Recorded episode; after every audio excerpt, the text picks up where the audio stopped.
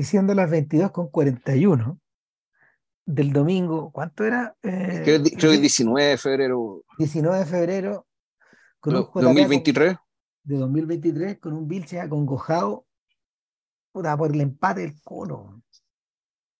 Sí, no voy a hablar de eso, bueno. No, no, no, pero, pero es que me impacté, me impacté, es que la semana pasada estaba tan feliz, pero en fin. Bueno, cosas, cosas. Bueno, ¿quién dijo, quién dijo que ser fanático de un equipo era la pura alegría? No. Nunca, bueno. No, claro que no.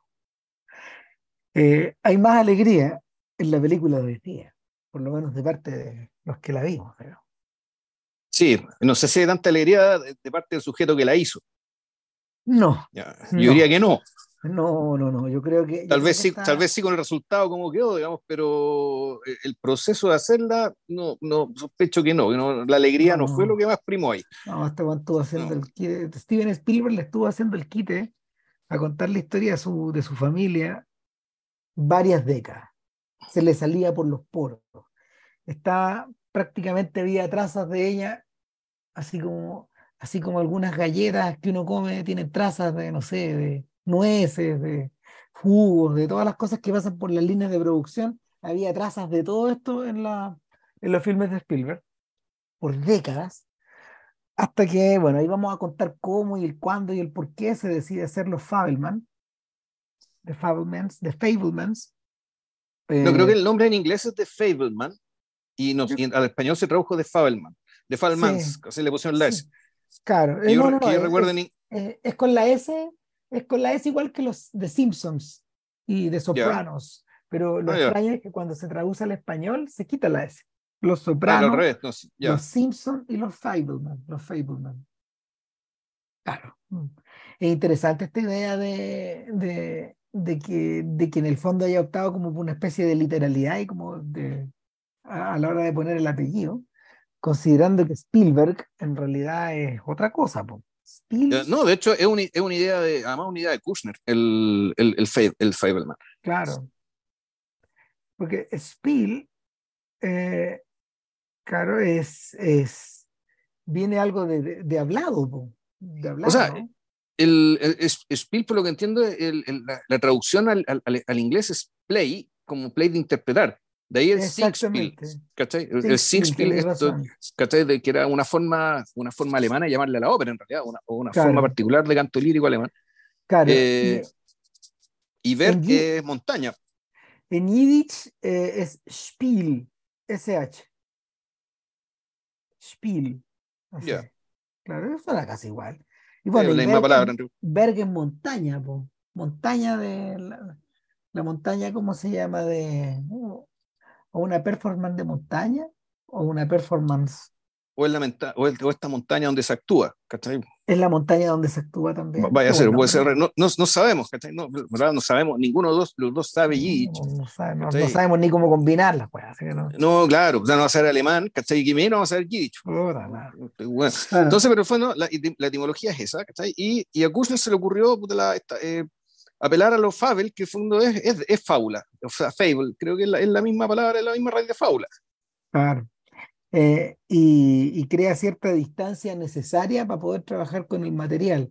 Yo le contaba a JP cuando fuimos a ver la película, fuimos esta semana, yo, yo, yo iba ya en mi tercera pasada, yo creo que Vilche se la va a volver a repetir en algún momento. Yo creo que. Sí, pero en, modalidad, claro, modalidad, modalidad eh, ¿cómo se llama esto? Eh, streaming con Doña Lina, probablemente. Claro, lo más probable. Yo creo que también le va a gustar mucho. Incluso está con Juanito, yo creo. Sí. Verla ahí como, con mini fiesta familiar, esto igual lo puede ver realidad cualquier persona. Exactamente, es un filme para todo espectador. También está calculado mm. de esa forma. Y, y el, el, asunto es que eh, a Spielberg esta historia se la trajo su hermana en realidad. Yo le contaba ahí a JP que eh, el origen de esta película eh, se remonta a un guion que escribió una de las tres hermanas de Spielberg, que se llama I'll Be Home. Y I'll Be Home anda dando vuelta, yo creo que sus buenos 25 años, o por lo menos más. Eh, eso lo... Creo que es del 99, de hecho pero, o el 99 de Spielberg, al menos del, del, 99 Spielberg anda con la idea. Es decir, estamos hablando de inteligencia artificial por ahí. De por ahí. Y de eso da testimonio eh, el biógrafo más importante de Spielberg, Joseph McBride, que a su vez también hizo la biografía de John Ford. yo creo que claramente la hizo por la misma razón, porque presentía que en Spielberg había un, había un entertainer como de un tamaño importante, y, y que por lo mismo, por lo mismo merecía ser narrada esa historia. ¿Esta biografía de eh, cuándo es? Así por curiosidad. Uh, sí, es que ha habido, mira. Ah, la va eh, reeditando. Claro, lo que, como, ocurre, como ocurre con algunos de estos libros que han sido, han sido eh, considerados en cierta forma medios definitivos, eh, en parte por sus propios autores también, eh, McBride ha hecho tres versiones. Eso sí que la única parte, en dos, la, la segunda, mira, la primera llega hasta, la primera llega hasta The Lost World, y la segunda, entiendo que llega, creo que la tengo a mano, a ver, espérate, no, sé si está por acá, pero la segunda llega hasta, eh, hasta, hasta, hasta Múnich, creo. Hay un, en la tercera, la tercera está actualizada hasta Lincoln, pero es de, esa, de, esa, de esa yo no dispongo. O sea, está solo, la, tercera, la tercera edición está solo editada en Inglaterra y en China, por ahora. Ahí eh, en China fue la primera vez que la editaron. Y en, Inglaterra, en Inglaterra ya había una versión de Faber, de Faber and Faber. Y el, bueno, este tipo, este tipo rescató en una de las, en una, creo que en la segunda edición menciona la, la, presencia de esta, de esta historia. Y, y también le contaba a Vilches que eh, Tony Kushner, el dramaturgo con el que Spielberg colaboró en Múnich primero, luego en Lincoln, posteriormente hicieron una colaboración en, una, en un proyecto fallido que se llama El rapto de Edgardo Mortara. Llegaron hasta la escritura del guion, terminó todo, si, si eso se paró, estaba hecho el casting, estaba, estaba elegido el cabro chico que es Edgardo Mortara, el niñito que se lo raptan, en fin, esto ocurre, esto ocurre en la España del siglo XVII. Eh, y, y Spielberg en, una, en, una, en un raro momento de aprensión paró la moto. Eh, y claro, ellos también colaboraron ahí y luego, luego Kushner escribió el nuevo libreto, reemplazó el libreto antiguo de Arthur Lawrence y escribió un nuevo libreto para eh, Amor sin Barreras. Y en, mitad de la pandemia volvieron a resucitar la idea de los Fableman eh, que había comenzado en los días de la escritura de Múnich, cuando estaban ahí atrapados entre los demonios de, de esa historia, Spielberg entretenía para aliviar un poco el ambiente a, Kushner con historias de su, con historias de su infancia. Y Kushner de alguna manera le, le devolvió la mano en la pandemia, eh, presionando a Spielberg por Zoom para que le pusieran moto a esta historia. Y, y, y, Spielberg en cierta forma también lo, también lo ha conversado un poco en, alguna, en algunas entrevistas como de esta extensa de, este, de, esta extensa gira de conversaciones que ha hecho. Yo creo que nunca había hablado tanto de un filme, nunca había hecho tanta campaña. Hay algo de campaña por el Oscar acá, pero he llegado a sospechar que es otra cosa al final. O sea, ya, vamos a hablar de eso, pero, pero claro, eh, The Fableman es una película que también ha suscitado muy, muy baja atención por parte del público estadounidense patéticamente, digamos, y, y, por lo mismo Spielberg ha hecho una gira larga, larga, larga, de varios meses ya de estar hablando de este material. Em, y bueno, él ha contado un montón de estas historias y yo también creo que como todas estas cosas se guionizan, él tiene como reaprendida la lógica, además que es un gallo que como se ha preocupado de hacer making of, él, él, está muy enterado también del proceso de cómo se realizan estos making of, donde tú encuentras ideas fuerza y las vas las vas impulsando, las vas desarrollando de acuerdo a las necesidades de los publicistas también. Y, claro, la historia está como, la historia de cómo nace, la historia de cómo nace esta historia está súper bien armada a estas alturas, pero claro, como decía al principio, eh, en la medida de que eh, los espamos por intentar contarla o por, o por tratar como de dar cuenta de ella, se han ido regando a través de toda la filmografía del sujeto. Sí, bueno, eso por eso da la impresión de que, y que una impresión que yo creo que en realidad es más bien eh, una impresión errada, ¿cachai? O, una mm. impresión, cuando dice que este es un filme suma, Es decir, que todo Spielberg está aquí. Yo diría que no. no, todo Spielberg está aquí. Es más bien, lo que, lo que, uno, lo que uno más bien podría decir es que lo que, eh, que lo que está acá está en muchas de las películas de Spielberg, que no es lo mismo. Eh, por, por, aquello que decía Randall, por la cuestión se le sale, eh, le sale por los poros, era, o era hablar de, era básicamente de inocular de emociones que ya conocía, eh, que, que, eran necesarias para la historia que él, que, él quería contar y que le dan, que, que, le dan un peso, un peso mayor.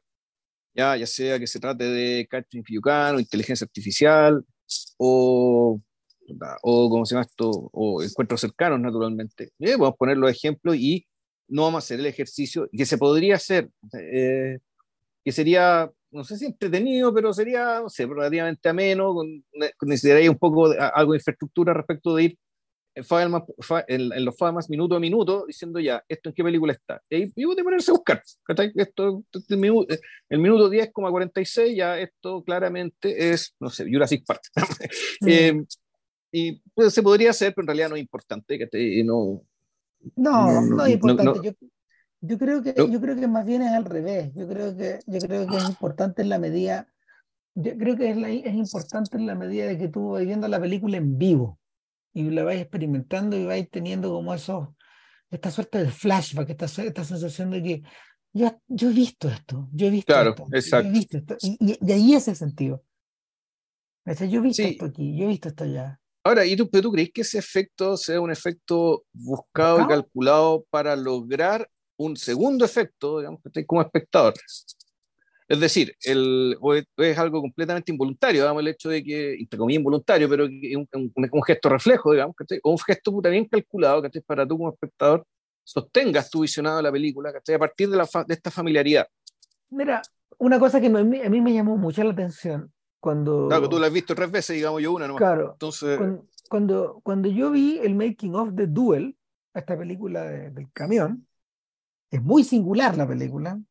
¿Te acuerdas que te conté que Spielberg en algún momento de ese making of dice, eh, dice, bueno, esta película es acerca de, eh, es como un episodio de la dimensión desconocida, donde un tipo se encuentra con algo que en el fondo eh, lo, lo amenaza profundamente. Eh, por otro lado, cuando yo leí esta historia, vi esa dimensión, pero también vi a todos los bullies que me acosaban en la escuela. En, cierta dimensión, eh, Duel es una película, decía Spielberg, sobre esta gente que me acosó, sobre esta sensación de tener el camión encima y de tener un poco de susto y de ir al colegio sin saber que, sin saber lo que te podía pasar. Y el tipo no, claro, y, y, lo, digo todo, claro, y, además sin saber por qué. Claro. O sea, por no haber hecho nada salvo ser quien eres. Exactamente. Entonces, eh, el, esa reflexión, esa reflexión que hace este hombre mayor respecto de esta historia, ya estaba presente e incoada en la cabeza del chiquillo que le emprendió cuando tenía, a ver, espérate, cuando tenía yo creo que alrededor de 24 25 años más o menos, eh, cuando, cuando hizo la película. Y, y lo, lo, realmente interesante es que eh, ese mecanismo de trabajo, donde hay ciertas cosas que a él lo mueven, em, es, algo que, es algo que se hizo reiterado a lo largo de toda su carrera. O sea, que, que efectivamente em, este sujeto que era capaz de hacer entretenimientos que convocaban a millones y que de alguna forma eh, iban, em, iban de alguna manera modelando la industria, pero al mismo tiempo comentándola. Al mismo tiempo, elementos de eso, e, e, elementos de esa misma historia, eran profundamente autobiográficos o eh, estaban o el mecanismo que los convertía en personales estaba expuesto hacia afuera. Hay, hay realizadores que, para los cuales, por ejemplo, esos mecanismos eh, también son muy, son, son muy transparentes. Estoy pensando en Tarkovsky, por ejemplo.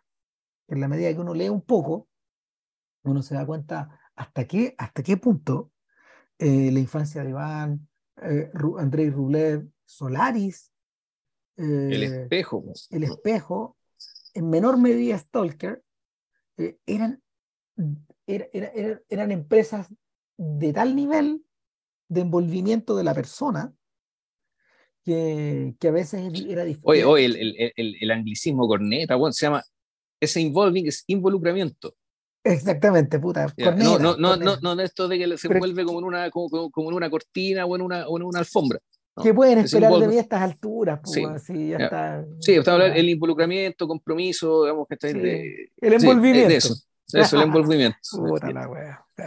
Bueno, hasta, hasta, tal punto el tipo está, está imbricado con, con, lo que está contando, o la biografía de este hombre, está imbricada, claro. Hay gente que es más opaca. Por ejemplo, Bergman es más opaco.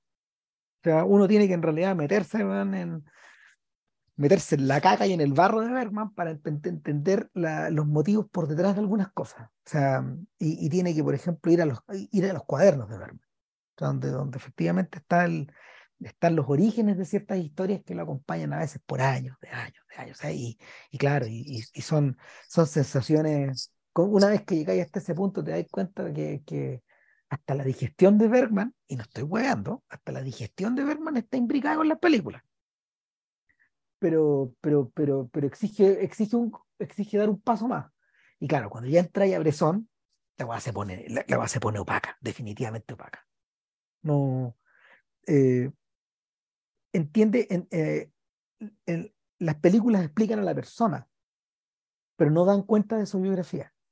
No, in, intentar meterse de esa manera es como tratar de dialogar también biográficamente con Eric, Eric Romer, por ejemplo. Con Truffaut podía hacer esa operación, pero con Romer no. Menos con Rivet, menos con Rivet. Entonces, hay gente que es particularmente opaca y resistente, ¿no? Porque ¿Y tú, y tú, y Godard?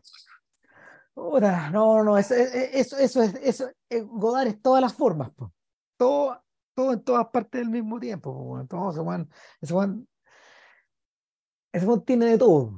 Hay momentos que son completamente, eh, eh, completamente opacos y hay otros instantes donde efectivamente, o sea, este está hablando y te está mintiendo, pero te está hablando de su biografía y te está guayando, está cagando.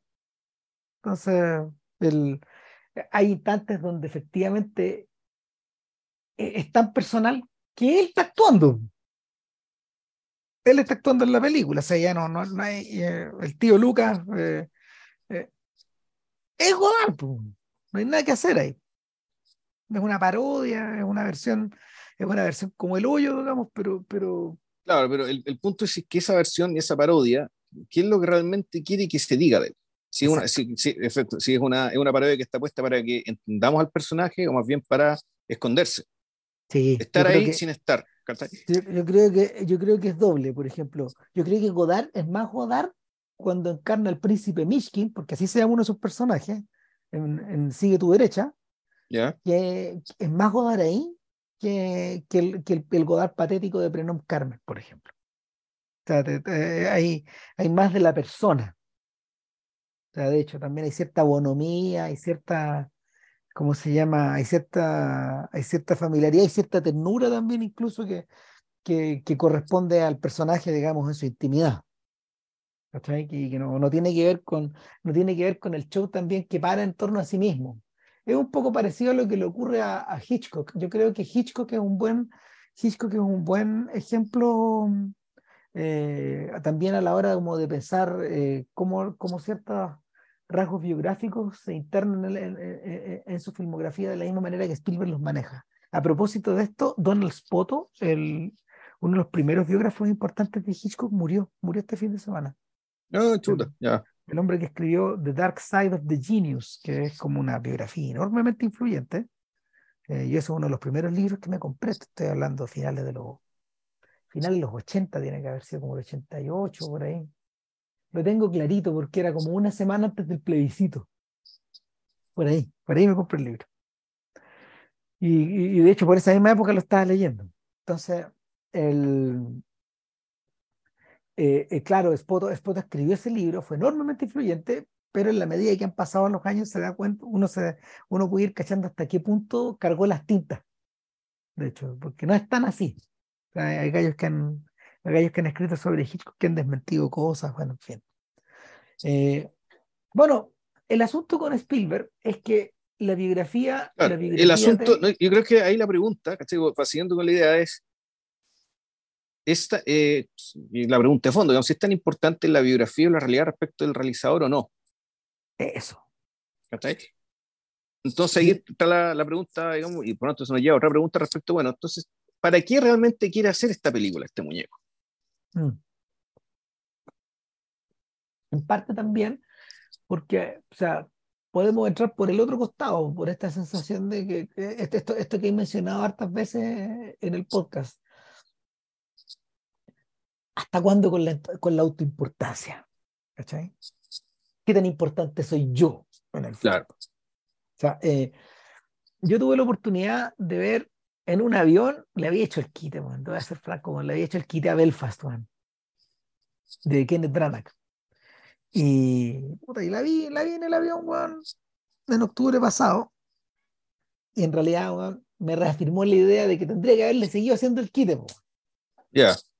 Claro, porque ahí no te o importancia. Y te autogrediste.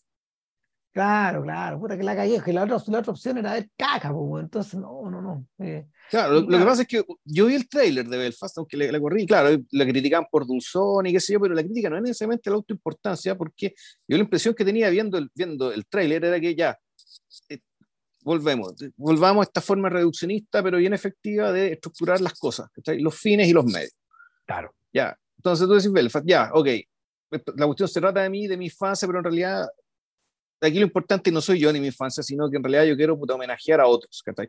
Y esto, por lo tanto, este es un filme que se hace desde el amor hacia mis papás, mis abuelos, mis hermanos, ¿cachai? Y también, puta, hacia esta ciudad de mierda, donde me tocó, que es una zona de guerra, digamos, ¿cachai? Donde me tocó vivir y donde, puta, todo un entorno, eh, me imagino que trató de protegerme, ¿cachai? Para hacer mi infancia lo más llevadera y comparable con una infancia normal posible, insisto, en un territorio en guerra. Claro. Pero eso, sin ver la película, yo digo, ya, puta, estoy tratando de salvar a este weón, ¿cachai? Claro, no, y, y, hay que hacer más pega para tratar de salvarlo. Bueno, Belfast es una película que está hecha a la sombra de Roma. Ya.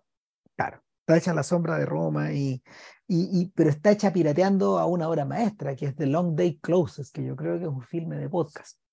De Teres Davis, es la, es la segunda, es el segundo largometraje oficial, creo, si mal lo recuerdo aparte de esos cortos que hizo entre medio, que son como efectivamente una versión de su biografía, pero ya en, clave adulta, con, es una historia, es una historia para gente grande. Entonces, eh, eh, en, The Long Day Closes eh, es una historia hiper íntima, donde, donde el niño va creciendo y crece hasta cierta parte, y de alguna forma también esa historia está, está hecha mirando hacia a Bill Douglas, del que hicimos un podcast.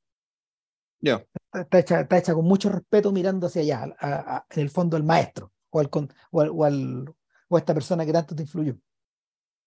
Entonces, The Long Day Closes es una película de principios de los 90.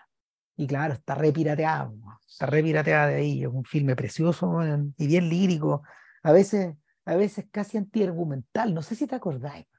Sí, pues era el, lo que pasa con esa película y con la otra que nosotros comentamos en el podcast, que era Distant Voices, Still, Lives, es que el, lo que está capturando eh, Terence Davis es una, son como sensaciones de época, pero, o mejor dicho, son sensaciones personales, individuales muy concretas eh, en época. Entonces, es, como decir, ya, puta, yo quiero capturar lo que yo sentí el 25 de abril de 1943 o 42, cuando estaban cayendo las bombas, weón, ¿cachai? Arriba de. Y ese recuerdo lo tengo, y lo quiero, lo, quiero compartir. Cuando, muchos años después, eh, Davis, Davis, que ha hecho una introspección grande, volvió sobre el tema ya, pero en clave documental, y donde ya él no es importante, sino que la ciudad es importante, y de ese sí hicimos un podcast que es Of Time and the City. No hicimos podcast de eso, Ram. Sí lo hicimos, ¿o no? Sí hicimos, bueno, ¿no? No, no lo hicimos. Hablamos mucho, hablamos mucho a través de la, a propósito de la otra, yo creo. Probablemente, no, yo la vi después, ¿cachai? Pero, eh, claro, es un documental con imágenes de época. Claro. con, el, con, el, con, el, relato de él. Entonces, que es una... Dale.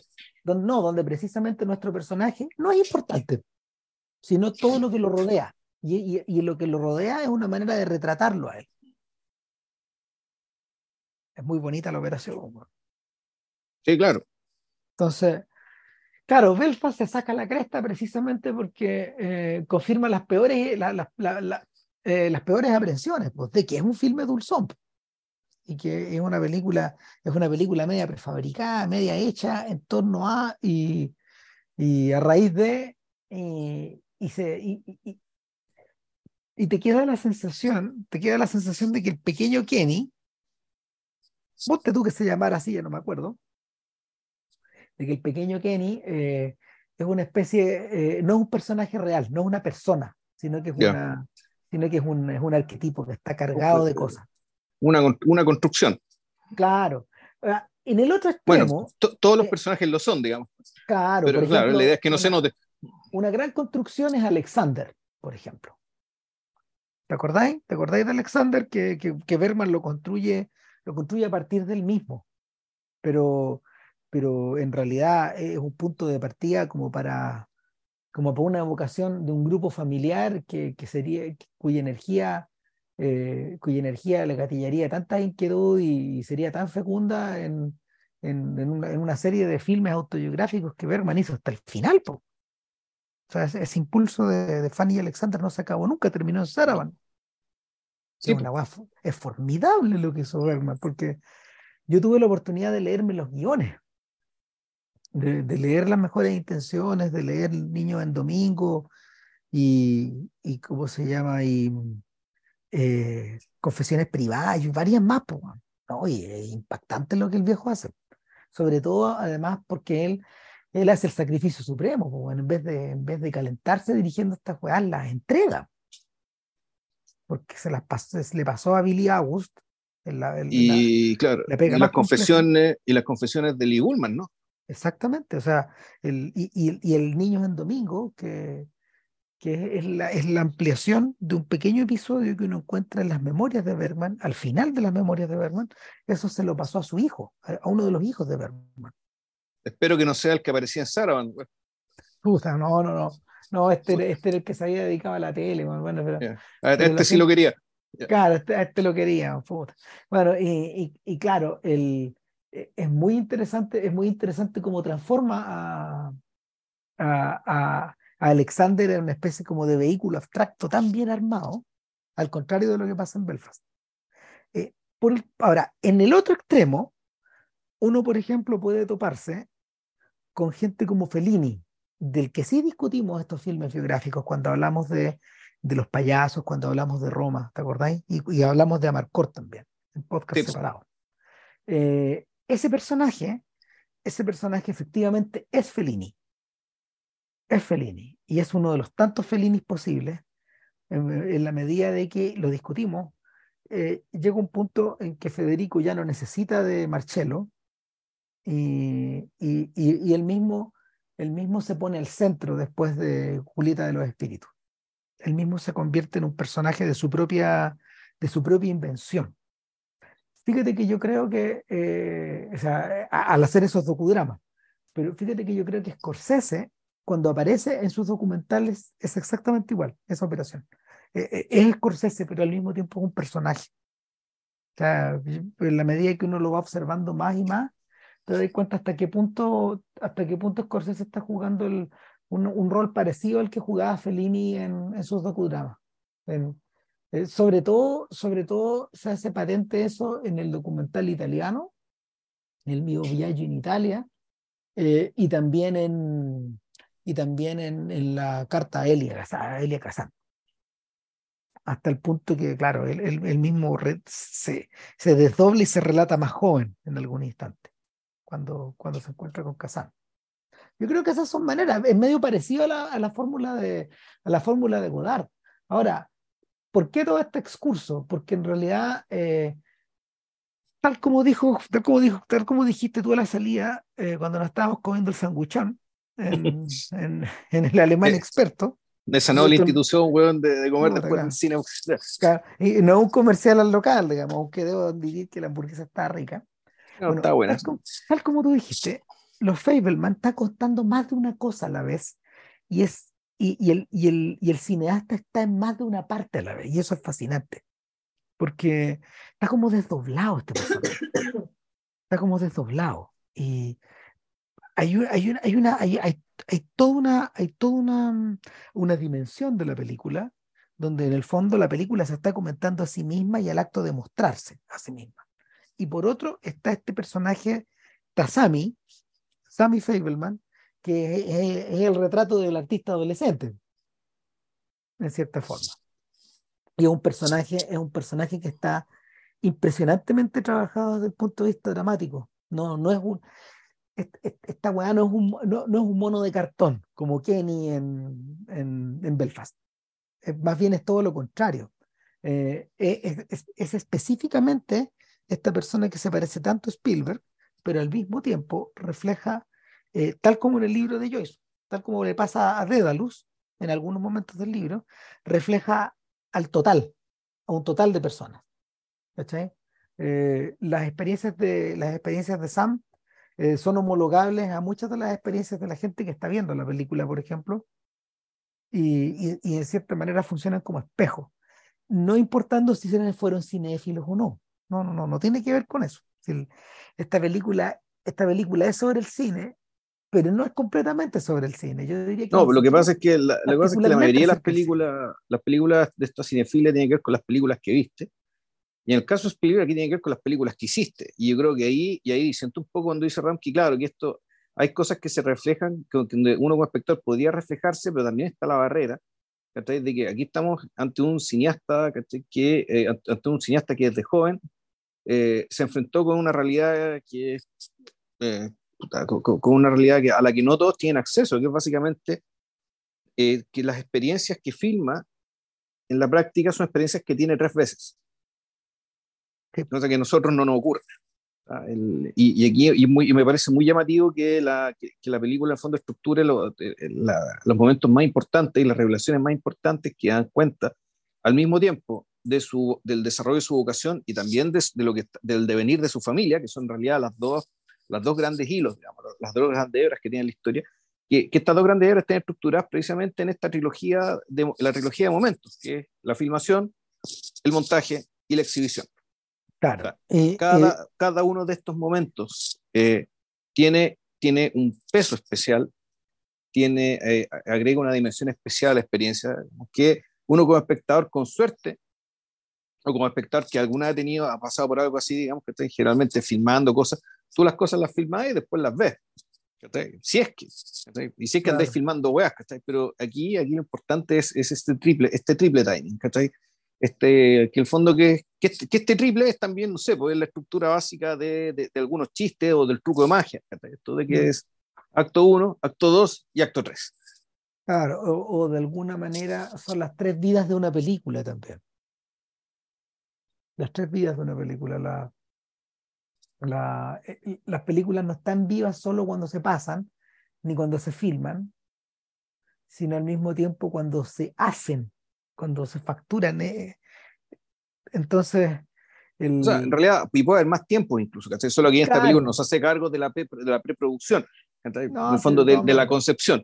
Pero aquí lo importante, efectivamente, el momento en que se filma, claro, aquí está, y da, da, lo que está mostrando, el momento en que se filma, el momento en que se, se, se corta, y después cuando se muestra. Ahora, lo fascinante es que esto, esa es una reflexión que es muy godardiana, po, sea, es un punto de contacto entre dos personas tan distintas, al punto que Godard se cagaba de la risa de Spielberg Enterprises en, el elogio del amor, pues, ¿te acordás?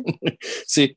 Claro, al final, de, cuando estamos en la mitad del elogio del amor, bueno, lo que pasa es que tengo, va el personaje va a entrevistar a va a entrevistar a, uno, a unos supervivientes del holocausto y los supervivientes le dicen, no, es que sabe que no le puedo contar la historia. Pero ¿por qué no? No, es que ya se la vendía Spielberg Enterprises. Ellos son dueños de mi historia. Entonces, yo estoy enajenado. Yo, ya, ya, me pagaron por ser superviviente del holocausto. Así que, perdón, pero no. ¿Cómo se lo cagan, eh, Godard teniéndola adentro, después de haberse acordado, de que en, algún instante, de los 90, vio la lista de Schindler, y le debe haber picado, le debe haber picado algo adentro, No exactamente para bien, porque debe, haber quedado, o sea, de haber quedado muy, muy enfurecido, sobre todo, sobre todo, claro, porque Godard, Godard es del equipo de Shoah, de, de Claude Lanzmann, pero a su vez también tuvo unas polémicas muy amargas con, con Lanzmann. Sí, bueno, yo, yo, entendiendo, yo no leo la polémica, pero yo habiendo visto la historia del cinema respecto y el poder que le da Godard respecto a que siendo este el siglo del cine, la forma de contarlo esto debería ser con cine. Y no necesariamente cine ficción, sino que también con, con el material que se con, el material que se pudo grabar, digamos. Por lo tanto, el, lo que hizo Choa fue saltarse eso y hacer pura historia oral. Y ah. en vez de, en vez de usar las imágenes de aquel, de aquel, de aquel horror que está mostrando, básicamente lo cuenta desde un desvío. Mm. Es decir, que llevar a la gente, llevar a la gente a que cuente su historia en el mismo lugar, pero que ese mismo lugar ya no es el mismo lugar tampoco. Uno podría pensar. Poniéndose uno del lado de Goar. Ahora, eh, a grandes rasgos, a ver, no, no, no, no estamos entrando como en la descripción de The Fablemans porque, porque para qué, digamos. O sea, eh, eh, para, describir un poco el arco de la película, eh, hay, que hablar de, hay que hablar de que está contada a su vez en tres momentos. Todo el, todo el sector, hay, hay un sector que es como introductorio, donde vemos al pequeño Sam yendo a ver la misma película que le cambió la vida al joven Steven, The Greatest Show on Earth, la película de, de Cecil B. DeMille acerca del el circo, acerca de hecho del circo Barnum a todo esto.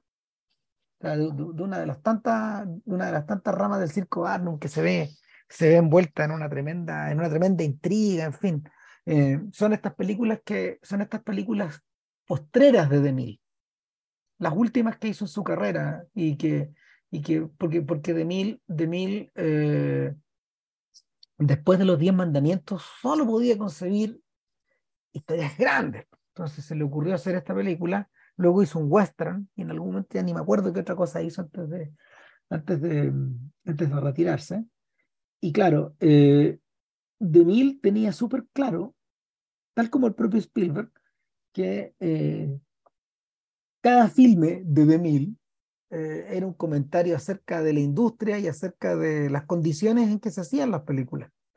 Y, y la escena que, la escena que, mm, que marca al joven Spielberg es la del, eh, eh, la del hiperrealista choque de trenes para la época. Eh, choque, el momento en que un tren, una, parte, una parte como de la caravana es detenida para ser robada por sujetos que habían pertenecido al circo, que lo tenían ojeado, y luego esto mismo, uno de estos tipos trata de detener al tren que viene, porque sabe que va a chocar y va a chocar con las personas que están como detenidas. Y se genera un gran descarrilamiento eh, fatal, donde queda la tremenda cagada y, y, en cierta forma eh, es un esfuerzo desde mil por hacer en el tiempo presente lo que él ya había hecho eh, al separar las aguas eh, de, del Mar Rojo en los diez mandamientos. Es decir, eh, crear una ilusión lo suficientemente, lo suficientemente realista, pero con maquetas, eh, con efectos especiales, extraer realismo de lo falso, en el fondo. Y con ello crear espectáculo, crear emoción, generar emoción, generar estupor, bueno, en fin. Y es lo que precisamente provoca en el joven Sammy, al cual su papá, cuando, cuando justo cuando están en la cola para entrar, le dice, mm, estoy un poco inquieto con esta idea, la gente es muy grande, usted me ha dicho que la gente es muy grande, usted me dice que es demasiado ruido, usted me dice que es demasiada gente en el cine. Eh, es, en ese punto donde tú te acordaste, yo creo, inmediatamente del amor Rush. Sí, Claro, cuando, cuando a propósito de unos podcasts atrás, digamos, cuando Víctor Erice esa reflexión en torno a la primera película que él vio y de cómo viendo esa película él se dio cuenta de que la gente moría, por ejemplo, adentro, e, en la, vida, no en, no en las películas, en la vida real, cosa que él nunca, le, él nunca se lo había cuestionado al niño, el niño pequeño. Y luego esta sensación de que la gente eh, hacía hacía un acuerdo consigo misma, algo así, así lo explica el adulto que está contando la historia, eh, ha sido un acuerdo consigo misma para tolerar cosas violentísimas en la pantalla, sin impresionarse de una manera, de una manera radical. ¿Cómo diablos soportaban eso? Esa tensión, y, y, en cierta forma, claro, Sammy se lo expresa a su padre y su padre le dice, bueno, tú sabes cómo se hacen las películas, las películas se hacen así, así y así. Y lo que tú estás viendo son fotografías fijas en una tira, en una tira de poliéster, que una tira de material plástico en el fondo, que va corriendo frente a la pantalla, de tal forma que hay persistencia de la visión. Esto que parece, esto que parece detenido en la medida de que va corriendo en, una, en un proceso, a, través de ciertos mecanismos va generando un movimiento. Eh, por otro lado, la madre llega y le dice, Sammy, las películas son como un sueño. Uno entra, entra en esta historia, se deja envolver por ella y luego cuando sales es como si las hubieras soñado. Es como si de alguna manera tú, eh, después de la película, volvieras a reconstruir ese sueño y le dieras sentido. Entonces ahí quedan claras, en el fondo, los dos polos en los que este personaje, entre los que este personaje se debate, no solo eh, dentro de esta historia, sino que el propio cineasta que está realizando esta película eh, lo ha expresado eh, de múltiples maneras, en, encuentros cercanos del tercer tipo, en... Pero hay la impresión de que las dos, dos insumos, claro, yo, yo creo, pero yo creo que estos dos insumos, es decir, el, el, esta forma bien estructurada y bien racional de ver el mundo del papá, por un lado, y por otra parte, el, todo lo que tiene que ver intuitivo y medio, medio caótico, digamos, que viene de la madre, para efectos de la cabeza del joven Spielberg, en realidad no son, esto no es un combate. No, no es un combate. Esto no es Alexander. Que cuando hablamos de Alexander, la película Stone sobre Alejandro Magno, eh, esto estaba planteado como que efectivamente esto era una guerra, ¿cachai? Donde tanto el papá y la mamá combatían en la cabeza. Sin cuartel. Y, era, y, y, la película en realidad, la lectura que hago todavía, digamos, de esa película, aunque todas las versiones que tiene, qué sé yo, pero la, que yo vi en el cine por lo menos, el, tú decir, aparte, el, el, el, fondo de la historia, lo que realmente nos está contando, más allá de todas las hazañas de este, de este personaje, es que el, en el fondo es un personaje que nunca fue del todo dueño de sí mismo. Siempre fue el resultado de un combate de fuerzas ajenas increíblemente poderosas. Pero lo importante es la palabra combate. Y aquí no hay combate. No hay combate. Aquí el, no, no son, tú no ves, no son, no son personas que le quieren contaminar la cabeza. A Spielberg. Es Spielberg más bien es quien tiene que decidir quién quiere ser. Y eso, y, y, y, la película, y a lo largo de la película, digamos, uno, uno piensa que es una cosa, es la otra, eh, que a veces parece, parece, querer mirar las cosas más de una forma, pero, pero parece más poderosa la otra. Hay una conversación muy interesante con su hermana, que cuando le, le, dice algo respecto a él y su parecido con su mamá, por ejemplo. Y así. Ya. Pero eh. la, aquí creo que, por una parte, el, es una forma también de confesar el hiperprivilegio de, de Spielberg también. Y que no un hiperprivilegio económico, digamos, tiene que ver con el hiperprivilegio de haber crecido con gente tan inteligente y talentosa. Claro, de haber crecido tan estimulado. Exacto. Eh, en ese punto, bueno, donde la película está cruzada en parte por este, por este, por esta especie como de, esta especie como de, de construcción de un rompecabezas, donde estas piezas que son blancas y negras van calzando en perfecta solución de continuidad eh, independiente de todos los avatares que la familia tiene alrededor. Eh, y, cuáles son esos avatares? Bueno, esos derivan de una, una, constante ida hacia el oeste, un viaje al oeste. Eh, Spielberg nació, creo que nació en Ohio, sin embargo... Eh, ¿Con quién? Em, ¿Cómo? Ah, en Ohio. claro, no, no, me acuerdo en qué ciudad nació. Eh, pero, pero, pero el, chiquillo, el chiquillo y su familia se fueron moviendo, tal como ocurriría, por ejemplo, no sé, con las familias ligadas a la minería acá, por ejemplo. Estoy poniendo el ejemplo cualquiera. ¿Está No, las familias ligadas a la minería, eh, sobre todo la gente que creció en los 70 y en los 80, iban cambiándose de ciudad en la medida en que el padre iba cambiando también sobre todo, eh, sobre todo la gente que, tal como, tal como eh, el padre de Spielberg, tal como Arnold Spielberg, eh, estaba ligada más bien a la parte como de, a la parte de gestión. empezaron a derivar hacia allá. Entonces, ese tipo de ingeniero. Eh, en el caso de Spielberg, eh, él es un pionero de la, de la informática. O sea, un tipo reconocido en la historia de la informática del siglo XX en Estados Unidos, con, con, cierta, con cierta importancia. Y, y él, claro, pues él, él vivió en New Jersey, por ejemplo, y luego eh, se cambiaron a, se cambiaron a, a Phoenix, Arizona, y de ahí a Los Ángeles, en, una permanente, en un permanente ascenso, pero al mismo tiempo eh, también, también te da cuenta un poco de, la, de cierta precariedad, porque en realidad este, este gallo mantenía cuatro hijos, pero tenía que en algunos, en algunos instantes reparar televisiones pues, para terminar de completar el sueldo. Eso lo muestran en la película. Y, y, en, y en medio de eso eh, está, bueno, la relación que tiene con, la relación que está con, que, que tiene con, con su esposa, con Lea Adler en la vida real, ese era el nombre de la madre Spielberg. Y creo que se llama Mimi, ¿o no? Mitzi. Eh, Mitzi. Mitzi. Mitzi se llama, claro. Mitzi Pogodny, ese es el nombre que, que, que tiene en la, en la historia. Y, o Pogodny, eso. No, no, no, es Mitzi, no aparece el nombre, el, se anduvo, se anduvo pegando una pestañada a Vilches porque no lo parece que se le fue ahí la, la señal. ¿Aló? Ahí sí, ahí volviste. Sí, sí, sí, eh, Michi Schildkraut.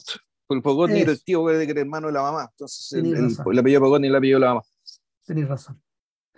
Y, y nada, pues, el, el asunto es que está esa relación, e, está esa relación que está llevada está llevada con mucho cariño, digamos, y en algún momento de la película refieren, a, refieren a, al padre como eh, la mejor audiencia de la madre.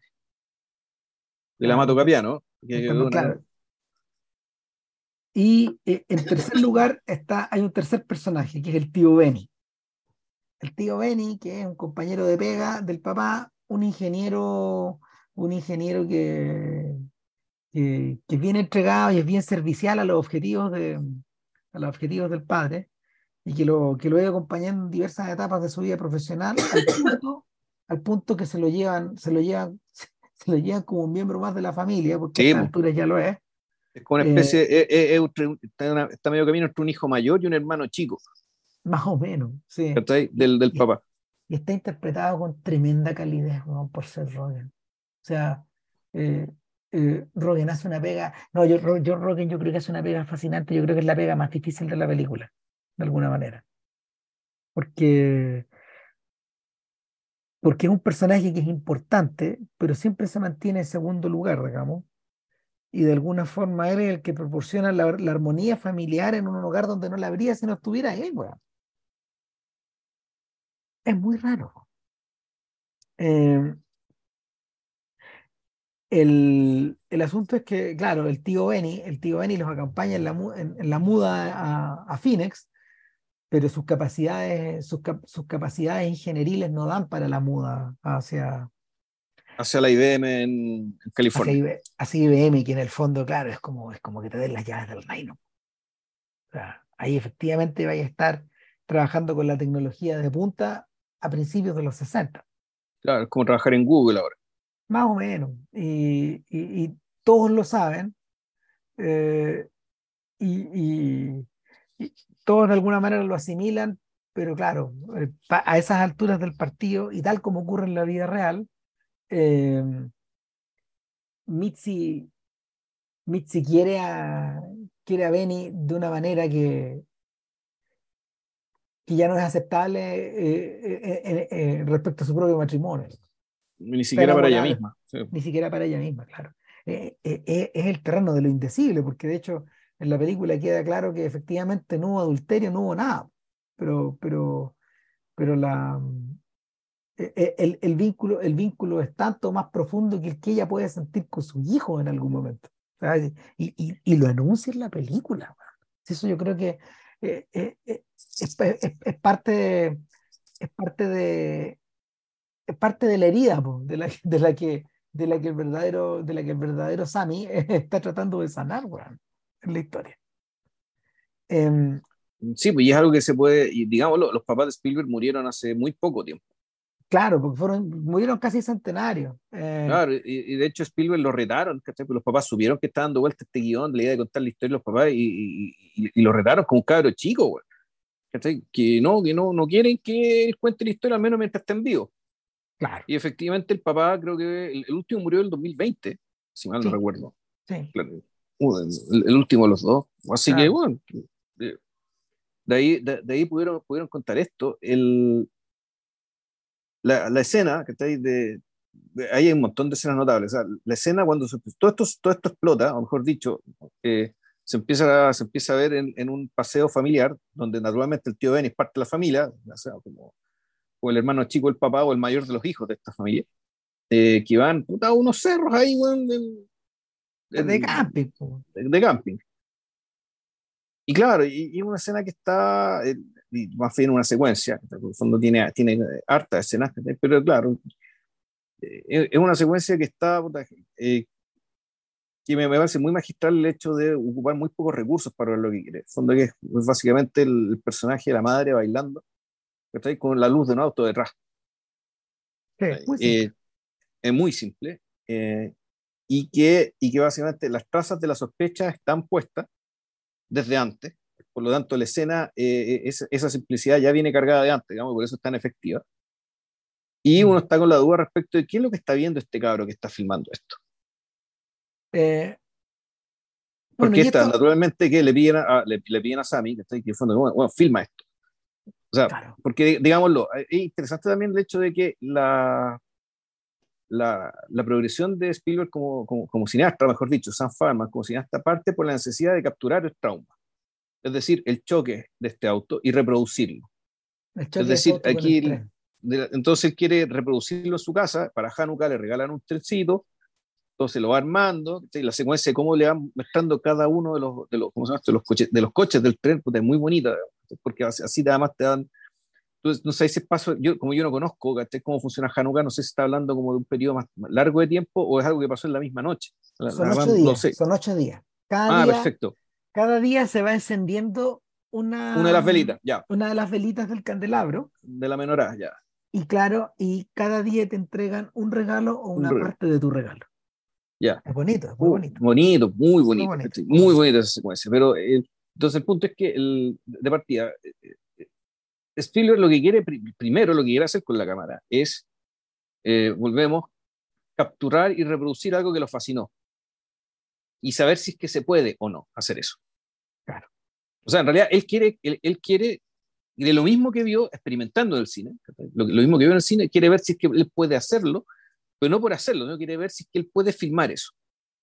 Y al ver eso que él filmó, va a sentir lo mismo que cuando, cuando, cuando, lo vio. Eh, hay varias maneras de interpretarlo eso. Una, una mm. de ellas, por ejemplo, en el fondo es, eh, como dirían los gringos, surrender to the image. Es decir, como, como rendirse a la majestad y a la, y la enormidad de, de, ese gesto o de esa imagen o de esa, o de esa referencia. Esa es una posibilidad. La otra es efectivamente conseguir algún grado de control sobre, sobre, esa, sobre esta cosa que te impresionó tanto y de alguna forma repetirla, recrearla o modelarla. Por, cualquiera, de los dos, por cualquiera de los dos caminos que tú llegues, llegas igual, digamos. Sí, ahora, siendo un niño tan pequeño, y yo lo que entendía la maestra, era una, era una pulsión, era, una, era un trauma. Esto es un trauma. ambas, cosas se pueden, ambas cosas se pueden expresar en términos de trauma, pero efectivamente. esta, la, la, la, inocencia, perdón, este agujero negro que se tragó toda la inocencia del mundo, que decía Erice. Aquí, este, eh, básicamente, a, yo creo que Spielberg vio la película de Erice al, al, al, tratar este demonio, al, tratar este episodio. Sí, es muy posible. O sea, no, no, no, no, no, no, me imagino cómo no podría haberla visto en el fondo. O sea, cómo, ah, esto como está tratado, porque hay, hay, hay ciertas estas tomas que se parecen. Claro. A, a, la hora de dar cuenta de, de, cómo, de cómo, procesó, cómo procesaste este impacto y qué hiciste con él. A propósito, hace cosas muy bellas. Por ejemplo, eh, el niño esperando que llegue la película, la película que finalmente la madre le dice, vamos a filmar esto para que puedas verlo muchas veces. Eh, tú ordénalo, digamos, y el cabro chico chocó el tren no sé cuántas veces para callado, ¿eh? mientras no estaba el papá, lo filmó, lo, hizo la cobertura de distintos ángulos, en fin. Pero claro, cuando llega el momento de revisarla, lo primero que, lo, primero que, la primera toma que, que, Spielberg muestra desde dentro del interior del closet es que en las manos del, en las manos del pequeño está proyectándose la película, como si, como si tuviera, como si tuviera una de estas pelotitas que, estas pelotitas de nieve, digamos. El roswell. claro, la pelotita de nieve del ciudadano Kane, que es un mundo que está en tu mano. Claro, pero que es un mundo, que, es interesante, pero que no, interesante, que no cambia, que es un objeto, es concreto. Exacto. Exacto, y es un mundo. y aquí lo que tenemos es un tren de sombras, ¿no? Exacto. Y eh, el, y, y, bueno, y los ojos de quien mira, y esta especie como de, esta es como este, esta, esta, especie de, esta especie de haz de luz que en el fondo recrea lo que fue recrea, lo que fue hace tan poco hoy, pero lo atrapa, lo atrapa para siempre. Ahora bien. Eh, el tema es que, eh, ¿y por qué vamos con esta reflexión? Porque, ¿cómo, cómo deriva? Digamos, que, porque tú uno podría decir, ya, una vez que lograste esto, una vez que capturaste esto que querías, y que lo pudiste ver todas las veces que quisieras, ¿por qué seguiste filmando? Porque uno podría haber dicho, ya, esto, esto termina, se cierra el ciclo, eh, cumples con tu deseo, digamos, o cumples con tu objetivo. Eh, pero claro, ¿cómo se abre esto?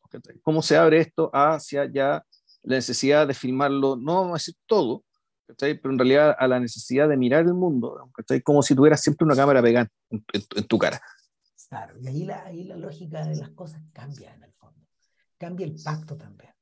La película, de hecho, no nos cuenta ese proceso, no nos cuenta el proceso eh, de, forma, eh, de, forma episódica en la medida que el niño va creando estas películas con sus hermanos.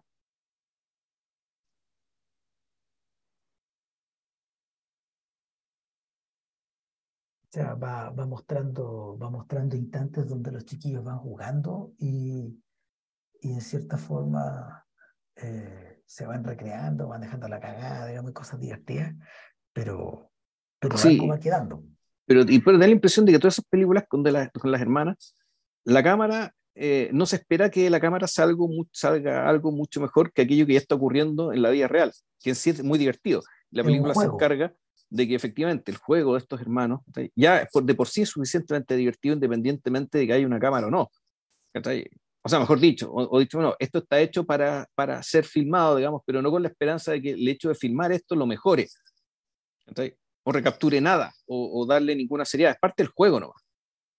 Entonces, ahí yo creo que hay una, y claro, ya cuando nos vamos a Arizona, hay cierto sentido una elipsis bien fuerte, bien grande.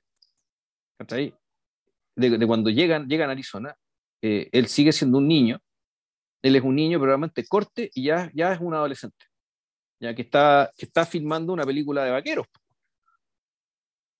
No, así era, ¿no? Claro, sí, exactamente. O sea, y que ya, y además ya ha armado una trupe de gente. Eh, o sea, ya, ya, es un, ya, es el, ya es un líder, digamos, ya es un productor, director de un estudio callampero, digamos, de aficionados niños, de los scouts, probablemente. claro, armado en torno a los scouts. Y que, que, que la, la, vida outdoors, la vida outdoors de aquel lugar medio agreste, en el fondo se prestaba para, para, para recrear esta, esta lógica de las pandillas. Y es bueno, es en ese punto donde las referencias empiezan a cruzarse. O sea, de ahí vemos, los vemos andar en bicicleta y uno piensa en ET, por ejemplo. Los vemos, los vemos vestidos. Los Goonies. Los vemos, claro, los vemos vestidos de scouts en el desierto y uno dice, ah, Indiana Jones 3. Hmm. El comienzo, claro. Y, y, sobre todo los Goonies. O sea, nunca hay que olvidarse que películas como Gremlins, como Los Goonies, como Volver al Futuro, son producciones de Spielberg, están derivadas de ideas de él también de cosas que están como guardadas, de hecho, o sea, eh, McFly, McFly, gallina, todas esas weas. Obviamente, obviamente Beef es el bully de Spielberg. Sí, pues el matón tonto, porque hay dos matones, el matón tonto y el matón inteligente. Claro, entonces, entonces el, entonces el, muchas de estas cosas están, están espejadas. Eh, están ahí para el que quiera recogerlas, pero en cierta forma, en cierta forma son parte como de, son parte como de estas migajitas de, de Hansel y Gretel que nos va dejando la historia para terminar de construirla. Eh, ahora, lo que ocurre con Sammy es que eh, en ese lapso de tiempo que no vimos, eh, lo, que, lo que fue un hobby o que fue un juego de niños se transformó efectivamente en una, en una ocupación a la que él le dedicaba buena parte de su día, de su, de su día interior. ¿Qué voy a hacer con esto? Ah, esto, esto a espaldas, esto a espaldas lo más probable de los padres, que, que, sobre, todo de, sobre todo del padre, sobre todo del padre que, eh, califica esto y, y, durante largo tiempo fue así en la vida real, como un hobby, digamos, como algo que él no podía entender, pero que, pero que él sancionaba y en lo cual hasta él participaba gustoso porque veía que su hijo en realidad estaba entretenido en una cosa bastante sana, que no, en, vez de estarse, en, vez, de estarse drogando, digamos que ya que esté filmando weá y dándola en la casa, ya. No está lo mismo, a nadie, claro. Sí, claro. Entonces, eh, eh, eh, en, ese, en, ese, sentido que yo creo que lo, que, lo alentaban y de alguna forma lo, no lo malcriaban, pero de alguna forma y, de una forma indirecta lo iban dirigiendo hacia donde, hacia donde él quería, digamos, sin que ellos mismos se dieran, sin que ellos mismos elaboraran completamente la, la dirección. No, o sea, yo creo que ellos, bueno, de hecho hay escenas donde está el papá tirando, tirando polvo, digamos, en una película, en, en, una, en una diligencia porque están mm. filmando una película de vaquero, entonces está el papá, o sea, efectivamente los papás de la hermana estaban involucrados. Yo creo que lo pasaban muy bien, por una parte. Eh, era efectivamente alentar al muchacho en algo, en un pasatiempo sano, eh, pero naturalmente el papá creía que, pero claro, lo, que pasaba, y, eso yo creo es que no, no realmente no, no, no tenían conciencia de lo que estaba ocurriendo en la casa este niño. No, no, no, no, no. Eh, es una cosa, hay una cosa que hay una cosa que yo me imagino que es bien fascinante de la paternidad y es que a tu lado, en la pieza del lado, está creciendo una persona que em, por más que tú, eh, por más que tú la cuides, la quieras y de alguna manera la guíes, eh, también es una, también, también hay un rincón insondable ahí que se te va revelando en la medida que el niño crece, ¿no? Sí, claro. Claro, y, hay parte de eso que es fascinante, hay parte de eso que, es sorprendente. Eh, no, y que, puede ser aterrador, o puede ser inquietante, o sea, puta, claro. ¿Hacia dónde va este compadre que tengo al lado? Es un poco eso, y, el, y en cierta forma, una, una persona tan estructurada como el padre de, el padre de Fabelman, eh, va mirando esto y él siente, en, reiterados momentos de la película, él dice, diablos, quizás debía haber parado esto antes.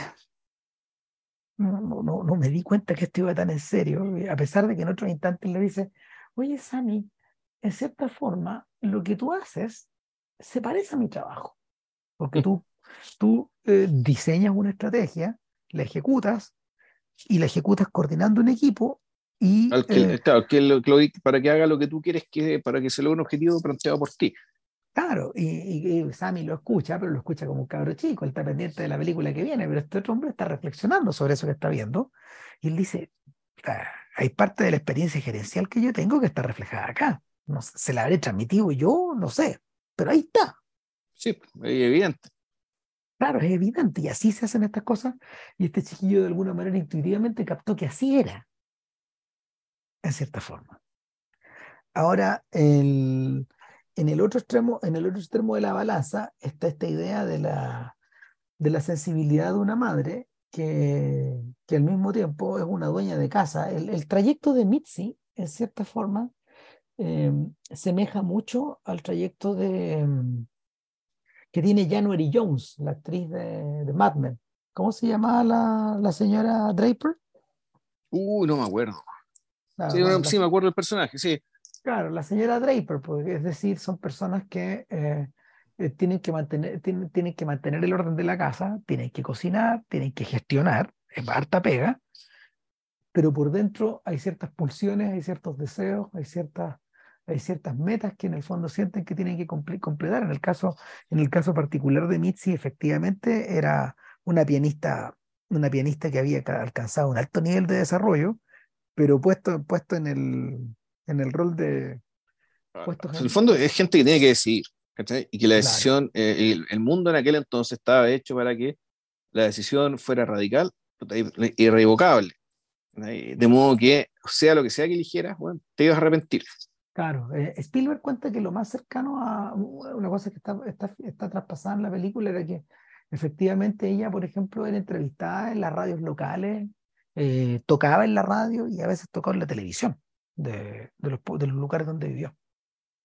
O sea, efectivamente era una, era una pequeña figura mediática, pero lo que, lo que me imagino que lo que ella, eh, que, el papel que ella tenía eh, al hacer esto era, el de la, era la dueña de casa superdotada, que aparte de hacer todas estas cosas, además tocaba. Claro. Claro, y eso, eso es particularmente doloroso y, y, se ve en una imagen, se ve una imagen bien fuerte, que es la de ella tocando, pero con las uñas perfectas de una dueña de casa estadounidense. Sí. Y esas uñas suenan, esas uñas suenan en el teclado, tal como dice el tío Benny, como si estuviera, como si estuviera escribiendo a máquina. Sí. Claro, y, y, en, un momento, en un momento clave se las corta, se las corta ya. No, no, no muestran cuando se las corta, se muestran cuando juguetean, digamos, con esta idea de que hay que sacarle las uñas a esta señora. Ahora, eh, hay algo, hay algo de la... O sea, con, el, con, el, correr de los años, con el correr de los años, el propio Spielberg él dijo que, que, él dijo en algún momento que él había crecido con una madre que había tenido una depresión, una depresión que se había ido desarrollando a lo largo de los años. Eh, y la película lo expresa en diversos momentos. O sea, la interpretación de la interpretación de la actriz es modélica, se pasó. Eh, Michelle Williams está, no, Michelle Williams está descomunal, o sea, eh, sobre todo en los instantes donde a veces la cámara de Sammy está fotografiando la felicidad, pero los ojos dicen que no. Una, una pequeña mueca al borde del labio dice que no es así. La mirada se transforma. Sin embargo, yo creo que la escena clave es una escena de la secuencia anterior, cuando cuando Sammy está chico todavía. Y, es una escena que referencia no a otra película de Spielberg, sino que referencia inquietantemente a, Serious Man, la película de los hermanos Cohen, sobre la infancia de los Cohen. Los Cohen dirigieron esa película. Hay un podcast, tenemos un podcast sobre, el, sobre el filme. Nosotros consideramos con Vilches que, que A Serious Man es uno de los grandes filmes del siglo XXI, a ese nivel. Claro, y, y además dijimos, bueno, si tuvieron que ganar el Oscar por esa película sobrevalorada, que es un lugar para los débiles, Es para poder hacer cosas como, como Exacto. con esas espaldas la pudieron hacer. Así Man terminaba con la sugerencia a la audiencia de que lo que venía era una gran tormenta. Literalmente había un tifón, un tornado, perdón, eh, que se estaba acercando a la escuela. Eh, a la escuela o a la, a la, escuela, a la escuela, no a la universidad, a la escuela, eh, donde iban los hijos del protagonista. Y, y, el, y esta película posiciona a los Fableman eh, a la hora de observar un tornado. Y, y, es un momento donde es un momento de, de, alta tensión donde ya está la tercera guagua, la tercera mujer, digamos, muy pequeñita, el cuarto hijo, eh, en los brazos del marido y eh, la señora sale de la casa y hace subir, porque, porque los, chiquillos le dicen, mamá, mamá, hay un tornado frente al, hay un tornado frente al, frente al barrio. Y salen a mirarlo y ella no resiste la tentación de subir a los tres cabros chicos y salir en retroceso de la misma manera que Terry Gar sale en, en encuentro cercano. Es la misma imagen. Está dejando al hombre en la casa. Y ella, agarra el auto y se lleva, los, se, lleva los, se lleva a los cabros chicos y se los lleva a la tormenta. Va directo al corazón de la tormenta. Al corazón de la tormenta, po, y, y empieza a perseguir la tormenta, como en Twister. Que a esta altura no me acuerdo si es una producción de Spielberg, me parece que sí. Bueno. Y eh, hay un instante fascinante donde, donde el auto ya no puede seguir. Y, y lo que vemos pasar es una, es una, es una, es una especie de trencito de carros de supermercado. Esa imagen de, los trencitos que van corriendo por la calle solo, o sea, el trencito de, de carros de supermercado que va corriendo por la calle solo, de izquierda a derecha en la pantalla, es referencial de una imagen atroz y alucinante de la guerra de los mundos. Cuando llega un punto en que, en que Tom Cruise y sus hijos eh, llegan a un cruce de trenes y empieza a sonar el, la señal de que va a pasar un tren. Ting, ting, ting. Y el tren que pasa está en llamas, entero. Pasa, pasa rajado, pero en llamas, completo. Nunca, no sabe cómo. El tren sigue funcionando en el fondo. ahora, ahora, que me pegué, ahora que me pegué el gran tour por Spielberg, porque estuvimos con la Ale eh, viendo, viendo desde principios de octubre de Sugarland Express hasta el día antes de ir a ver, de, de, repetirme los Fableman el, día del estreno con ella, que no lo vi, que no lo había visto, no lo había visto. Eh, claro, pues, esa, imagen se queda grabada ahí. Eh, y, y, la madre se da vuelta y, prácticamente recita algo que recuerda al mago de Oz de alguna forma. O sea, no. Todas las cosas ocurren por algo. Todas las, repitan conmigo, mm. todas las cosas ocurren por algo. ¿Te acordás? Era eso, ¿cierto? Sí. Claro. Entonces, eh, te, habla, te habla, claro, de una mente que se está derritiendo, de una, de una mente que se está, que está como llegando a un cierto borde, donde ya no, donde, donde tiene, una, tiene alguna idea de lo que está ocurriendo, pero hay ciertas cosas que están a un nivel más profundo que, que están fuera de control. Y, y, y, y, esta mujer se va a mantener, se va a mantener ahí hasta que por fin logra, hasta que por fin logra entender bien lo que pasa y, toma la decisión que toma, digamos, al final de la película. Sí, el, eh, yo me quiero tener, ahora que estamos en la época de Fénix, quiero tenerme otra escena que, que, no sé si que está aislada, pero que, que, que, es importante, afecta un poco la formación del personaje, que es cuando el, y que cuando él, se da cuenta, digamos, del, de lo que es la dirección de actores. Claro. Que esta escena es bien importante porque pasa justo después, si mal, eh, eh, si mal no recuerdo, no sé si esto es después del viaje o después de que, de, que hace... de que revela la película. De que revela la película. Quizás deberíamos, espérate, quizás deberíamos hablar entonces antes de la, del momento en que revela la película, ¿no? ¿O a lo mismo? Eh, no, no lo mismo. De hecho, yo creo que es la escena más importante de la película, la que yo creo que la, la que está mejor hecha, la más lograda también. Sí. O sea, yo creo que es la, la escena, y, puede ser que incluso esté en la mitad, de la película, en la, mitad temporalmente hablando, que, uno podría decir que, el, que es como el núcleo hacia donde todo confluye, de lo cual después todo se deriva también. El, sí, sí, el nudo, el nudo de la corbatín, del corbatín. Sí. Eh, antes de eso, antes de, ese, antes de ese nudo, en realidad hay un par de cosas que hay que mencionar.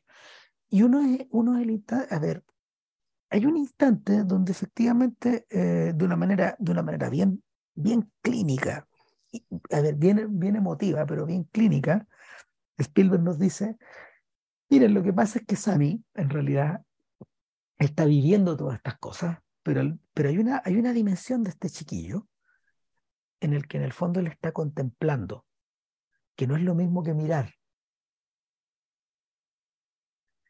Y es, la escena de la muerte de la abuela. En la escena de la muerte de la abuela, eh, vemos, vemos que toda la familia está ahí en la clínica, la madre está arriba prácticamente de esta madre, esta madre agonizante, y, el chiquillo va eh, viendo la manera en que el pulso de la abuela eh, está empezando a debilitarse a través del, a través de la, del latido que, que se alcanza a ver en el cuello. Y, y, y, y el, el, chiquillo emocionado de todo está concentrado en el latido, bien conmocionado, pero concentrado en el latido como que él lo está viendo de una manera clínica también. Y hay un momento en que ya... O una manera cinematográfica, es decir, claro. ¿cómo, ¿cómo yo podría contar esto? Con este movimiento muy tenue, digamos, que de, de una arteria o una vena, digamos, que está palpitando o está dejando de hacerlo en el cuello de una persona. Claro, entonces este Sami en realidad vive una vida doble. Vive la vida de quien está ahí, pero vive la vida de quien mira lo que está pasando. De, quien mira. O sea, o triple, o triple incluso. De respecto a los tiempos que hablamos, es decir, quien está ahí mirando, después quién va a editar esto que se está filmando, y después de quién va a ver esto ya filmado. Claro. Efectivamente. Hay, un momento más adelante en la película donde, donde, ya es completamente explícito, donde el viaje se hizo completo. Ahora, la muerte de la abuela gatilla una escena que ocurrió en la vida real donde eh, la abuela, donde la abuela, entre comillas, llama a su hija en la noche. Y es una escena como de una película de terror, digamos, o de una película de cine fantástico. Que o, que también retrotrae a eh, Sirius Mempo, ¿no? También, pues claro. Sí, pues. Eh, de los lo hace, lo hace, a través de como de una, de una cita del, del comienzo de Serious Man, cuando tenemos una fábula, una fábula rusa. Judío-rusa, digamos. exactamente. En la que llega un personaje, que es el demonio, a golpear la puerta. Pues bien, en la, en la, vida, de la, en, la vida de Lea, eh, Lea contaba que ella vio, escuchó a su madre llamarla por teléfono. Ella toma el teléfono y ella dialoga con su madre el marido tomó el teléfono después y está un sonido, el sonido del tono del teléfono. fondo la... Claramente esto es un delirio de la mamá, digamos, que está absolutamente perturbada por, por la pérdida. Por el dolor, claro. Sí, y, claro. Y el, sin embargo, claro, al otro día llega una persona, tal como la madre le dice en el cuento, no le abras, por favor, no le abras, no le abras. O sea, así, ¿y a quién? ¿A quién, mamá? Bueno, llega el tío, el tío, el hermano de la madre. El hermano de la madre. Y el hermano, el hermano, el hermano marginado de la madre, en el fondo. Eh, y está encarnado por un actor mm, de, larga trayectoria televisiva y teatral, Josh Hirsch, que probablemente sea ganar el Oscar. de hecho, él, él era el papá, yo recuerdo, yo recuerdo en película, ustedes estuvieron esta película eh, Running on Empty, con Roger Phoenix, el papá. Claro, oh, maravilloso papel. Mm. Eh, bueno, Hirsch, interpreta a este tío, ya muy anciano, que llega, que llega, digamos, golpea la puerta, se come la comida, igual que en las fábulas rusas, por y, y, y, y, duerme en la pieza de Sammy y prácticamente lo aterroriza contando la historia de su infancia eh, o de cómo, de cómo en el fondo se lo llevó el circo, él es un hijo del circo en el fondo. Claro. Claro, y, por, tanto, un paria. Efectivamente, o sea, un paria, un paria familiar. Entonces, en algún momento Sammy le dice, oiga, pero yo tengo entendido que usted metía, usted, usted, usted era domador de leones. No, primero fui payaso. No, primero llevé, primero, primero, eh, primero corría a cosas, después fui un payaso. Y después, bueno, después me contrataron para, para domar al león y después me fui a Hollywood y a todo un poco, digamos, todo un poco en el cine también y como que los entretiene contándoles las historias, también los sorprende un poco como nos sorprenden los tíos muy viejos también a nosotros. Sí. claro, sobre todo cuando somos chicos y, y, y, claro, una vez que ya están en la pieza, él le dice, oiga, pero no me parece que, no me parece que meter la cabeza Sí, le dice, claro, león sea un nosotros, nosotros los artistas, ¿cachai? Y dice, oye, pero usted metiste la cabeza en la, eso no es un arte. Entonces todo le dice, no, meter la cabeza, meter la, cabeza, meter la cabeza en la boca del león no es, arte, es tener pelota. Que no te la coma, eso es arte. Eso es arte. y, gran, y gran frase. Claro, pero y, y eso, eso para mí, claro, e, es una definición divertida para salir del espacio y para decir que, que, eh, que, él era un artista, pero en realidad este escenario, en el fondo, lo que, lo que ocurre aquí es una especie de maldición. Y, de, ahí, de ahí la importancia, digamos, del, del, elemento sobrenatural, aunque sea con eh, callampero, digamos. Que claro. Porque eh, a la larga, digamos, que esta es una de, las muchas, una de las voces importantes que le dicen a Spielberg quién eres. Y ese quién eres tiene un costo. ¿Ya? Y, ese costo además es algo que se proyecta hacia, hacia lo que viene después de la película, es decir, o es el arte o es la familia. Tú puedes creer mucho en tu familia, pero para lo que realmente vaya a vivir es para otro. Claro. Algo me dice, yo sé que tú quieres mucho, se nota que tú quieres mucho a tu papá, a tu mamá y a tus hermanitas, digamos, pero algo me dice que esta maquinita que está aquí, y le muestra la máquina que está editando, con la que está editando las películas en 8 milímetros, que tú quieres más esto, que tú lo quieres un poquito más. Y, y claro, eh, corresponde efectivamente a, a una suerte de maldición por una suerte también de sinceramiento del estado de cosas. Sí, o sea, tiene el funcionamiento mítico lógico de la maldición.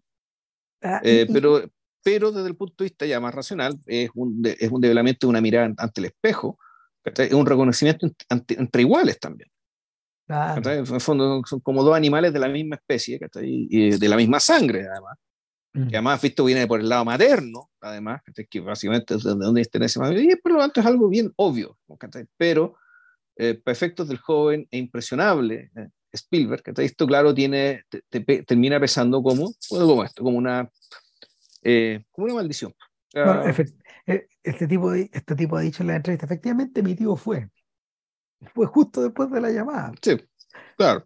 ¿Qué es lo que pasó? No pasó nada de ninguna de las escenas que vieron ustedes, digamos. No, el viejo, el viejo fue muy simpático, comió con nosotros y se fue el otro día. No pasó nada más. Esa es la vida real. Pero ahora, esta escena es clave.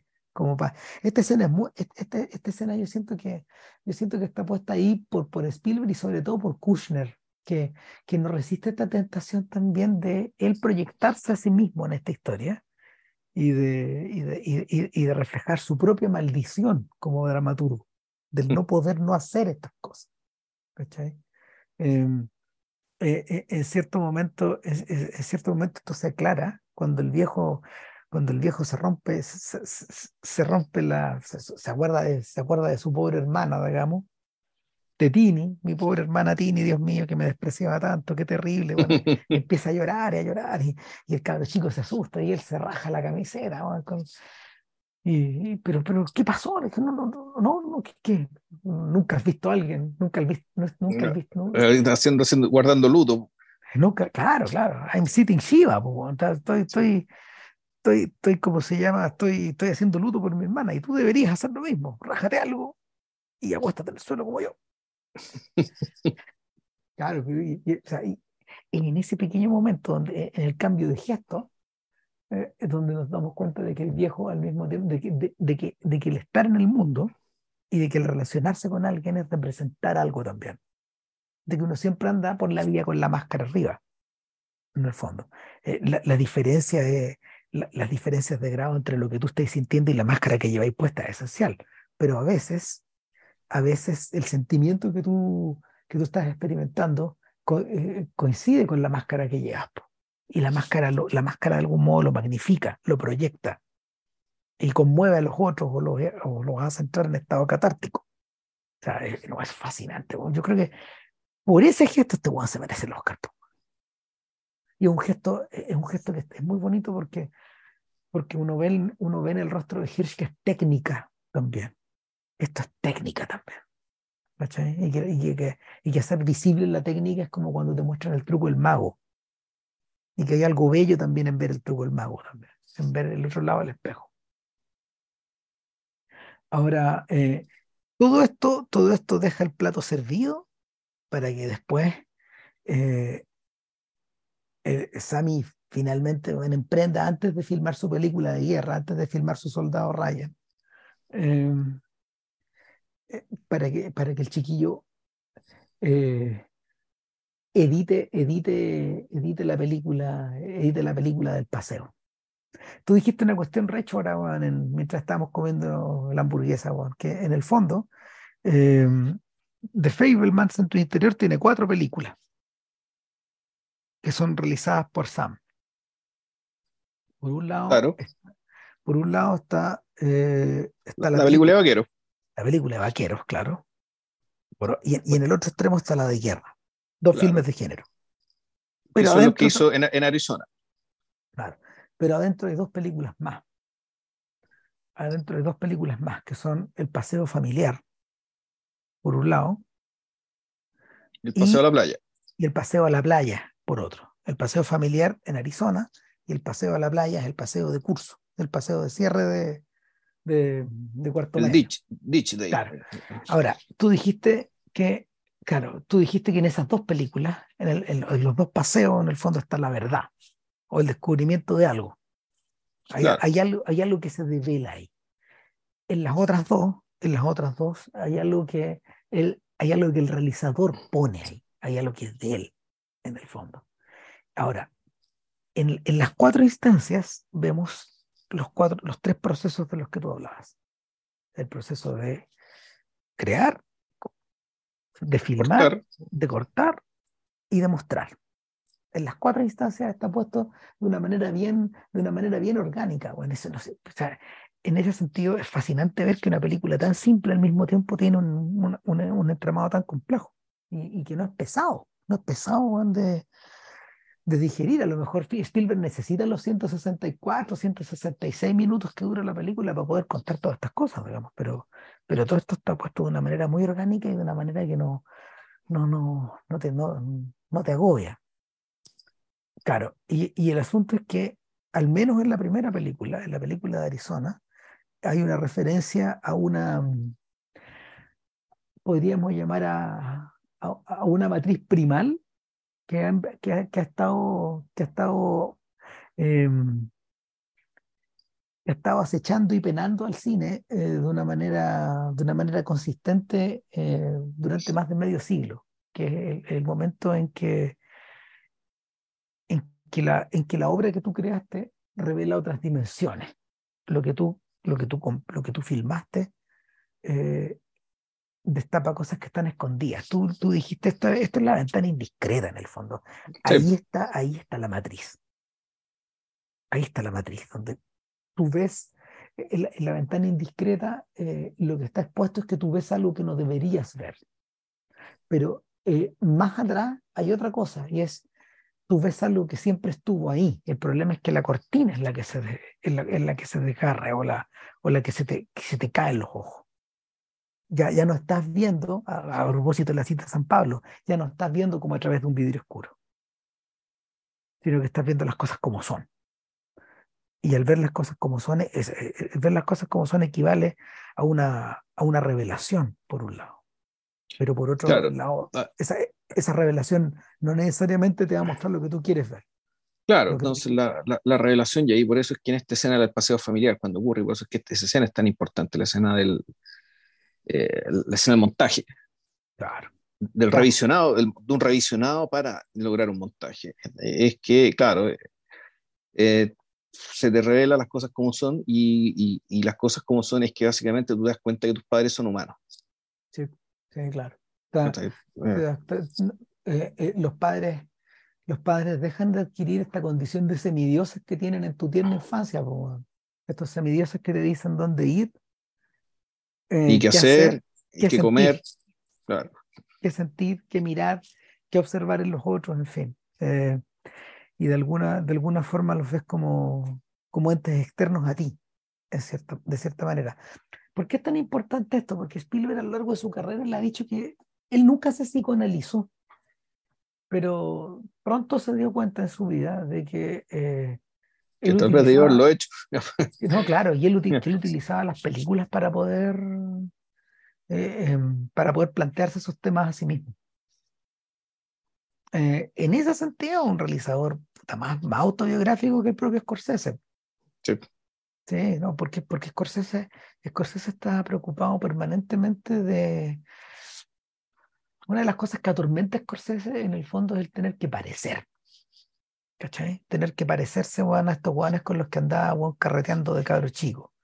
Tener que parecer, eh, tener que parecerse a estos, a estos emprendedores de Hollywood que él vio cuando se cambió, de costa.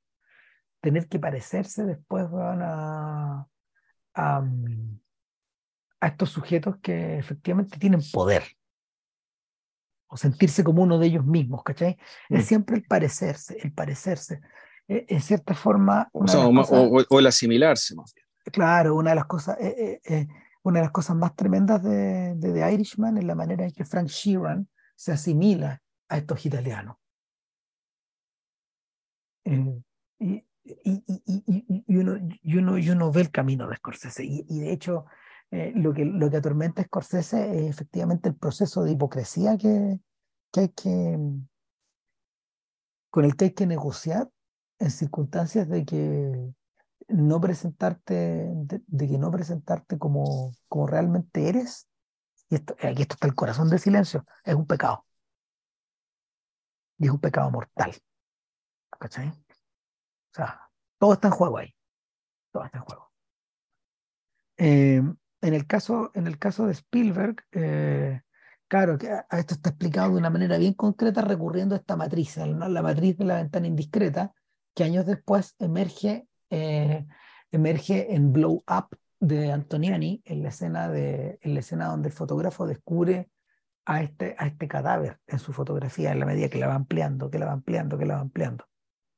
Ahora, las referencias no paran ahí, porque como te contaba ese día, esto se refleja en la escena de Blade Runner, por ejemplo, en la que Deckard está, está eh, ampliando la imagen, ampliando la imagen, ampliando la imagen, hasta que aparece lo que él quiere ver o lo que él está buscando. Pero sobre todo, esto está espejado contra la escena de Blowout, de estallido mortal, en la que, en la que Travolta reconstruye a partir del sonido que él grabó en la noche, la noche de un accidente que él presencia, que, es un accidente muy similar al de, al de Ted Kennedy en Chappaquiddick, eh, en, esta especie como de arroyo donde, donde Ted Kennedy se precipita con una secretaria, que era su amante, digamos, y la secretaria muere. Eso es lo que ocurrió en la vida real y que se habla de que, de que le habían hecho una gran encerrona, en fin. Em, y, y, claro, él, eh, Travolta en Blowout reconstruye esa escena recurriendo también a unas fotografías que un tipo sacó ahí en el mismo lugar. Entonces vemos la manera en que eh, va creando, eh, desde dos fuentes distintas lo que se va creando es una tercera cosa. Y esa tercera cosa efectivamente te muestra lo que es la cosa real. Es un disparo en la noche, un tiro en la noche, a propósito de, mm. lo que vamos a discutir después. Y, claro, esa escena está espejada de una manera, de una manera bien impresionante porque en la medida que, en la medida que, que Sammy va editando, es Bach lo que está sonando de fondo, fíjate. ¿Era Bach? Sí, es Bach. Es un concierto, es un concierto de, es un concierto como para teclado de Bach. es uno de los tantos. Y, y, la, lo que pasa es que lo que pasa es que John Williams y su arreglista eh, lo modelan de tal manera que no parezca tan tan tan Bach, pero es Bach. Y el y claro, con, con esta música de fondo eh, Samba, Samba descubriendo eh, las miradas, las, los gestos, los, tomas de mano. las manos, claro, los abrazos. Y efectivamente se sorprende y se sorprende como, como James Stewart en, la ventana indiscreta. Claro. Eh, el, yo te decía que eh, me hace mucho sentido que esta escena de los Fablemans se, se, espeje a través de las décadas con, con la de Blowout, con estallido mortal, porque en cierta forma, quien más se parece a, entre el grupo de los Brats al propio Spielberg y con quien más se quiere en el fondo, se ha querido a lo largo de los años con Brian De Palma. Ambos han seguido una carrera que es paralela de alguna manera. Y paralela y al mismo tiempo opuesta. Yo te conté, te contaba ese día que eh, así como la historia de origen de, de, de, de Spielberg es esta, este instante donde él se da cuenta que efectivamente eh, el amor que existe, el amor que existe entre, eh, entre estas dos personas va, va a dañar de manera irremisible el matrimonio de, sus padres. Eh, de Palma, De Palma descubrió a su padre engañando a su madre y utilizó su hobby hacer películas para poder ir filmando, para poder filmar escondidas los encuentros de su madre, perdón, de su padre con, con, con, la amante. es algo que De Palma no, cuenta en. Es algo que De Palma cuenta con, con, con cierto detalle en Vestida para Matar. Y claro, pues, es la historia, es, la historia de origen perversa de esta otra historia, de esta, otra idea, porque, porque una cosa es tú que descubras algo, otra cosa es hacer el sapeo, sapeo premeditado. Exactamente, o sea, es, eh, eh. ahora yo creo que yo creo que como De Palma efectivamente era un italiano que no era católico y era protestante, de haber sentido el deber, pues, de hacer esa weá. No, el, no, no la sensación de pecado ni de prohibido. Este weón se lanzó con furia y le mostró las películas a su viejo. La weá cruel, weón. Ahí tenéis, Entonces, el, claro, son, son, son vidas espejadas, weá. No, es, fascinante esta weá. O sea, no es algo que los dos comenten mucho, pero ahí está. Eh, no, la escena, la escena de la película, la primera vez que yo la vi me dejó, weón, me dejó, no, colapsé, weón, porque eh, es una precisión y es una belleza, weón. Y al mismo tiempo eh, va clavando el cuchillo de a poco, hasta el y de hecho, la película incluso este, está ambigua respecto de que pareciera ser que tanto el papá como la mamá que está tocando piano, el papá está viendo, ah, leyendo el diario o algo así, haciendo un crucigrama, ponte tú, el cabro chico es como si estuviera montando en la misma pieza, pero a lo mejor antes el tipo está montando en su pieza, y sin embargo, la cosa, el, el manejo del espacio es como que si, si, aunque él esté en otra pieza, es como si los papás estuvieran en la pieza ahí mismo. Mm. Como si esta verdad terrible que está florando, estuviera florando, que está ahí en, en puta, ahí, con los papás ahí. En cierta manera, en cierta manera es lo que pone también en perspectiva, y aquí está el, el momento donde, es el momento claro, donde Spielberg parece estar comentando hacia los, hacia los melodramas de Douglas Sirk o, o, o, o, retrotrayéndose a los días de Mad Men, que también es algo que él tiene que haber visto, yo creo. Sí, y, hay otro, y, otra cosa que es muy importante esta película, que es muy importante esta escena, es que en esta escena el tipo se da cuenta de lo que, de, carácter ético del montaje. ¿Por qué? Porque él tiene que hacer, porque ahí estaba la decisión, ya, ¿qué hago con esto? Y claro, después corte y demuestran lo que efectivamente se mostró hacia la familia, que era otra cosa. Todo esto que estamos viendo fue cortado. Ahora, nosotros creemos que fue cortado y fue eliminado. No, en realidad esto fue, en realidad hizo dos películas a partir de esto. Claro, hay, una, que se puede mostrar y hay una que, se, puede mostrar. Y, esta también lo fascinante, ¿por qué conservó lo otro?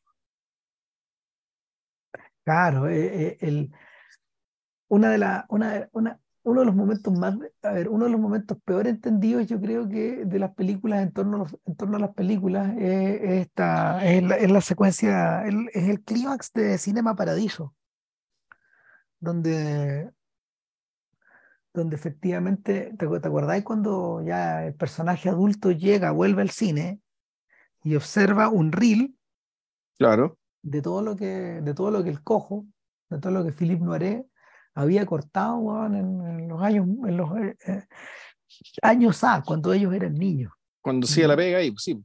Claro, y eran escenas de amor, eran escenas sensuales, eran, eran momentos que, que efectivamente, que efectivamente no, no, podían, no podían darse, porque... Por la censura. Pues. Eh, claro, y, eh, eh, hay una doble censura. Pues, estaba la censura de, estaba la censura, ¿cómo se llama? Del, del final del fascismo, por un lado, y la censura como del pudor, de qué dirán y toda la weá, pero también está el aspecto práctico de que a esas funciones de pueblo entraban los niños y los adultos, todos juntos. Entonces, claro, ¿cómo, cómo hago que estas películas sean para todo espectador? En el fondo era esa la pregunta práctica del viejo. Claro, y, el, viejo lo, el viejo lo había resuelto cortando. Eh, y cortar, o sea, eh, lo que la película no alcanza a procesar, y eso es lo temible, o sea, y lo que cierta audiencia no alcanzó a procesar de esa película, es que hay algo terrible en eso. ¿Cachai? Hay algo terrible en eso. Es como lo que está pasando estos días con Roald Dahl. ¿Cachaste esa weá de que la sucesión de Roald Dahl aceptó la mutilación de las obras? aceptó la mutilación de las obras y su recambio por, su recambio por fórmulas verbales o, gramaticales o culturales que eran en algunos casos opuestas a lo que el autor quería decir, independiente de que Roald Dahl fuera una mala persona. Sí, claro, bueno, yo puedo entender que el Quijote que nosotros leemos no es exactamente el mismo Quijote que escribió Cervantes, ¿ya? y que por lo tanto efectivamente con el paso de los años tenéis que ir actualizando ciertos términos. ¿ya? Ahora otra cosa es que efectivamente eh, tú querés ya cambiar el sentido de lo que está diciendo el autor, y eso ya eso es otra cosa. No, claro, ya no podéis. Eh, eh, ahora, para, en todo caso, habría que ponerse a, investigar bien en detalle, bien en detalle cuáles son los, los cambios que se hicieron. hay cierta, hay cierta joven, no sé si te acordáis que hace un tiempo atrás Neil Gaiman puso un post también que tenía que ver con eso, no sé, a propósito de, una autora de, cuentos infantiles que, que, fue muy importante para él en su infancia. Y él, él, él, decía eh, que hay, cierta, hay ciertos modos, hay ciertas cosas, hay ciertas hay cierta cultura que promovía esta persona que él quiso tanto en su infancia, no me acuerdo del nombre de la escritora, que es indefendible y que él ya no puede leerle esos cuentos a, él no podía leerle esos cuentos a sus hijos pequeños, por ejemplo, cuando, cuando trató de hacerlo, de mostrárselos a la misma edad que él los leyó.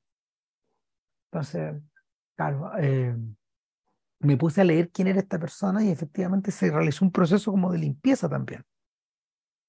Porque, porque la señora era un producto de su época, muy de su época, bien imperialista, bien racista, bien, bueno, en fin. Claro, o sea, en el fondo tú decís, si, si queréis conservarla, tendríais que hacer todo de nuevo prácticamente, o, o, modificar todo lo sustancial. Claro, ahora, en el caso de esta señora, eh, la influencia que ella tuvo sobre su época es mayor que la que tuvo J.K. Rowling. Sobre, sobre la nuestra, es mayor. es impresionante.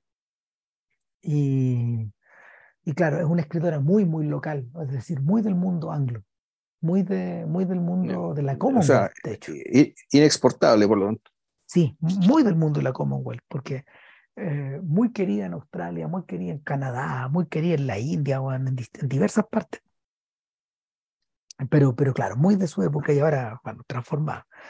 El asunto, es que, el asunto es que en Cinema Paradiso ocurre lo mismo. O sea, lo que estamos viendo, eh, eh, y, ahí está la perversión de la película, lo que no soporto de la película, que en el fondo Tornatore transforma ese instante en un instante de revelación que se supone que debiera emocionarte.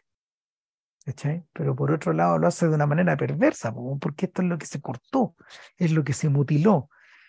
Y recuperar eso no te está devolviendo lo que perdiste. ¿Cachai?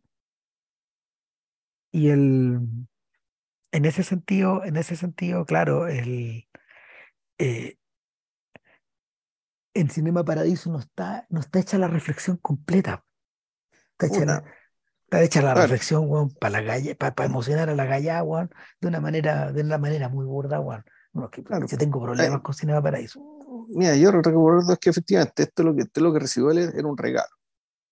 En el fondo, estas imágenes eran un regalo, un regalo para él. Entonces tú puedes decir, claro, no recuperaste lo que perdiste, o también tuve llegar a la conclusión que, que también sería bien tirada, que es que, o sea, no era tanto lo que nos perdimos en realidad. esto, que no, eh, esto, esto, que nos perdimos no, se, no, no, se, no era muy distinto de lo que nos estábamos imaginando en la práctica. Mm.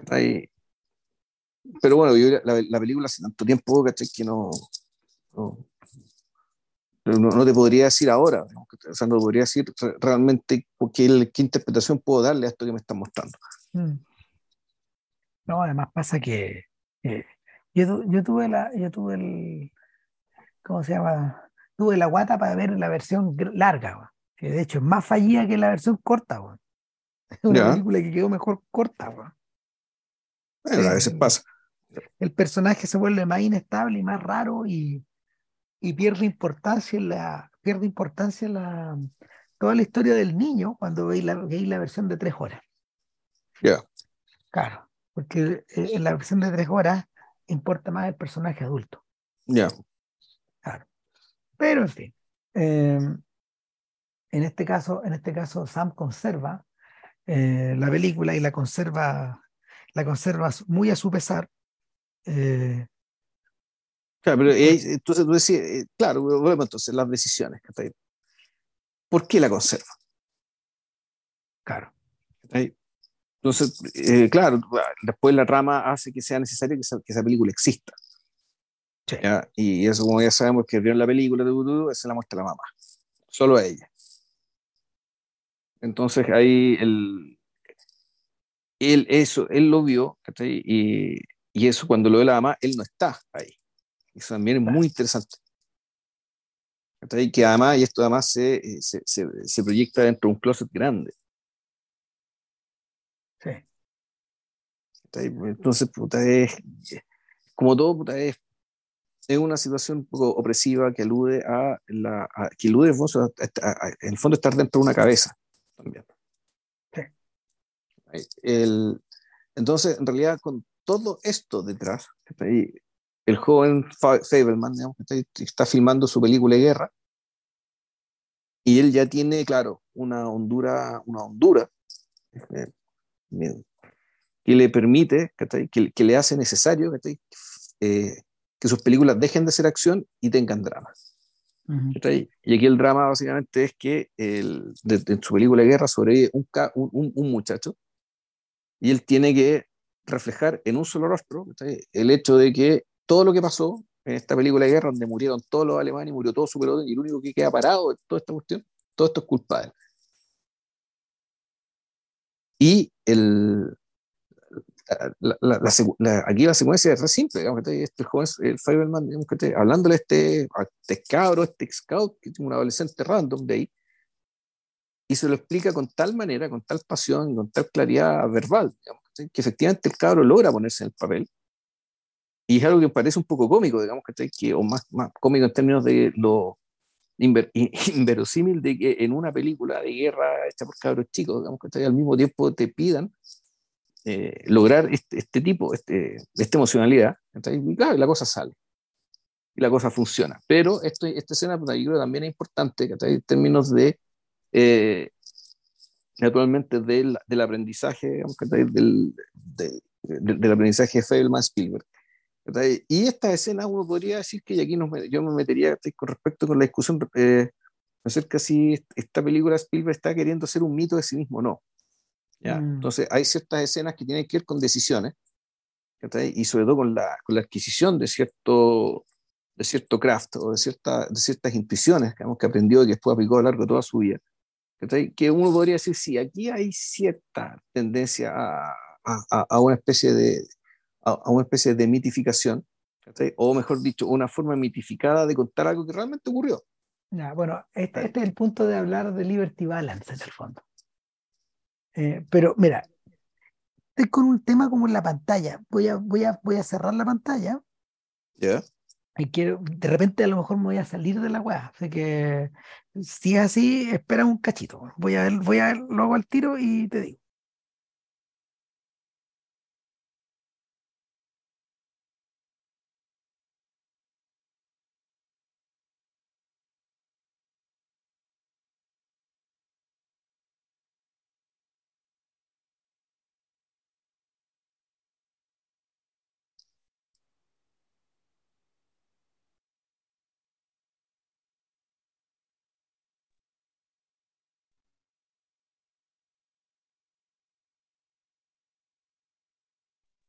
¿Está ahí todavía o no? Sí. Ah, ok. Lo que yo quiero ver es que si eso me paró la grabación anterior. Porque si es así, yo creo que es como va. Voy a tener que pegar dos pedazos, parece. Lo que pasa es que a veces me pasa con el computador que, estoy como flotando en una. No, no, no alcanzo a ver no habría, por ejemplo, no habría podido parar la grabación. Ya, pero estamos grabando, ¿no? Ahora sí, de nuevo.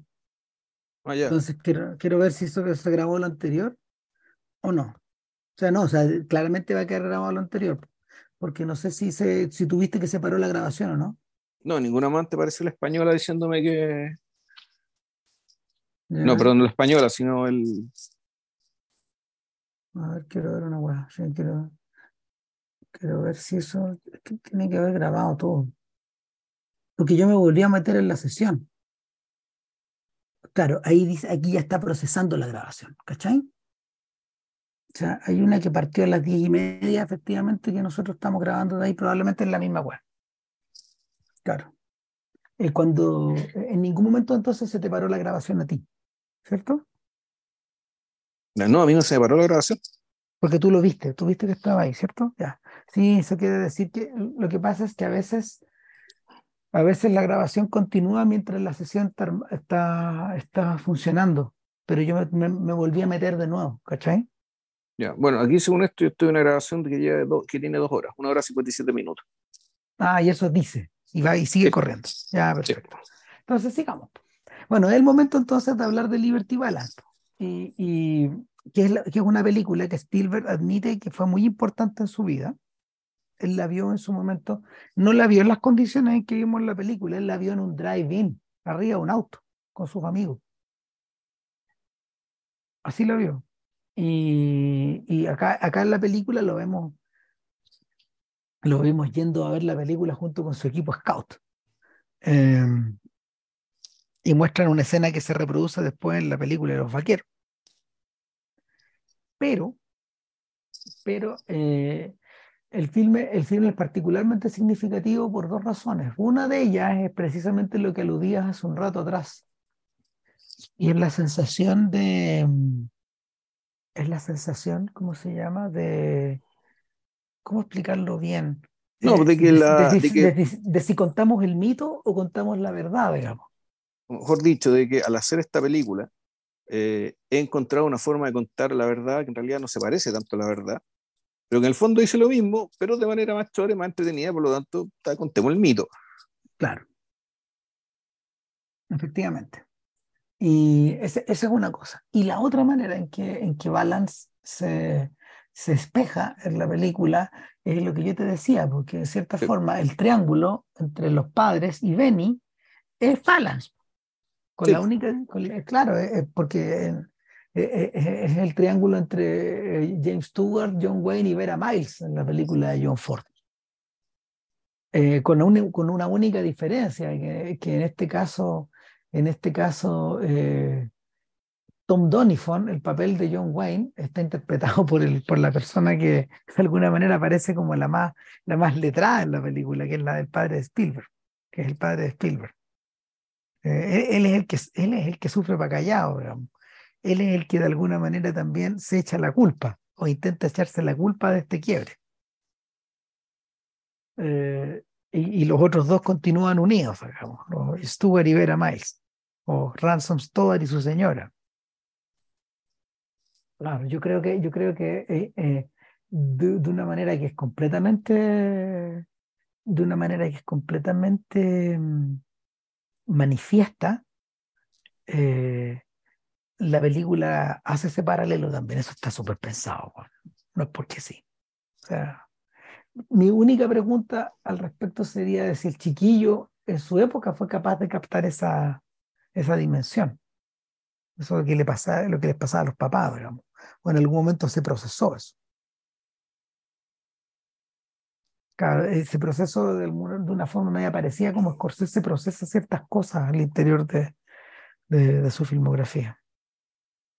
Habría que ponerse a pensar si, eh, o sea, si, si, el supuesto es que todo esto apareció, o no todo esto, pero las películas de Spielberg son un espejo de esta realidad. Habría que ver, claro, si es que las películas de Spielberg hay triángulos, ¿cachai? Triángulos significativos. Mm. Y yo recuerde, no.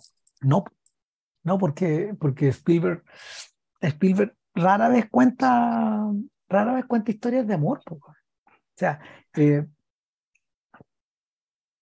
el, de hecho, ni siquiera en West Side no hay un triángulo. O sea, lo que sí está sugerido en la película es que hay ambigüedad en torno a los en torno a los objetos pasionales, de hecho, porque eh, el líder de los Jets efectivamente siente un afecto que profundo por, por Tony.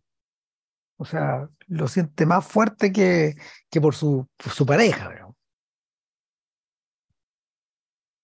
Pero no es una cosa gay. No. No, no, es, no, es, no es particularmente ese tipo de atracción, sino que es una cosa como, eh, es como si estuvieran pegados por la espalda estos mellizos. Es algo así. Eh, es, fraternal y trágico. Sí. Ah, eh, eh, o sea, no hemos discutido, no, no, no, no, no, no nos hemos sentado a discutir en ningún podcast West Side Story porque ya hicimos un podcast de West Side. Pero es particularmente interesante la manera en que el Tony Spielberg recibe el cariño y el amor por parte de todos. Y aún así no basta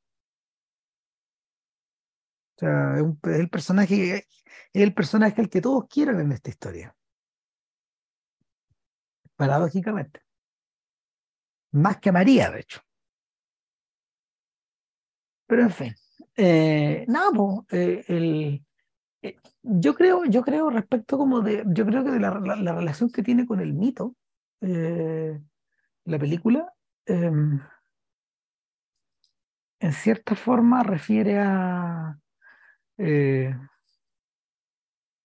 refiere, a la, refiere a la dificultad de poder contarse a sí mismo.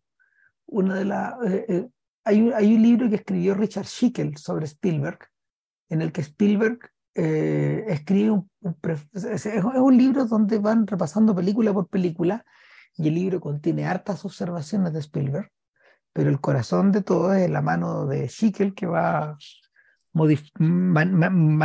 mostrando esto y haciendo ver su parecer acerca de estos filmes.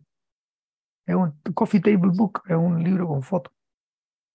Eh, hizo uno con Scorsese, uno con Clint Eastwood, y tiene, y tiene un libro más pequeño con Woody Allen, y todos estos libros también fueron documentales.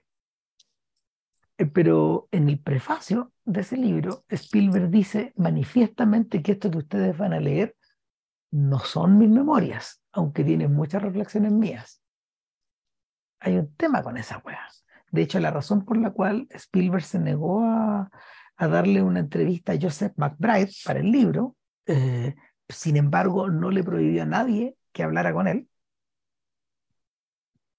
em, deriva de eso creo que la única persona que tenía algún problema eh, fue Lea, Lea Adler, que de hecho tuvo una entrevista con, tuvo unas pre-entrevistas con McBride, pero después le dijo, mira chiquillo, eh, no, no puedo hablar contigo porque los dioses lo van a impedir. Por otro lado, los dioses en esa época no estaban preocupados de Arnold Spielberg. Y él sí que habló largo y tendido con McBride, harto más de lo que todo el mundo pensó que, que podía que podía creer que, ¿cómo se llama? que le podían haber, que le podían comentar de hecho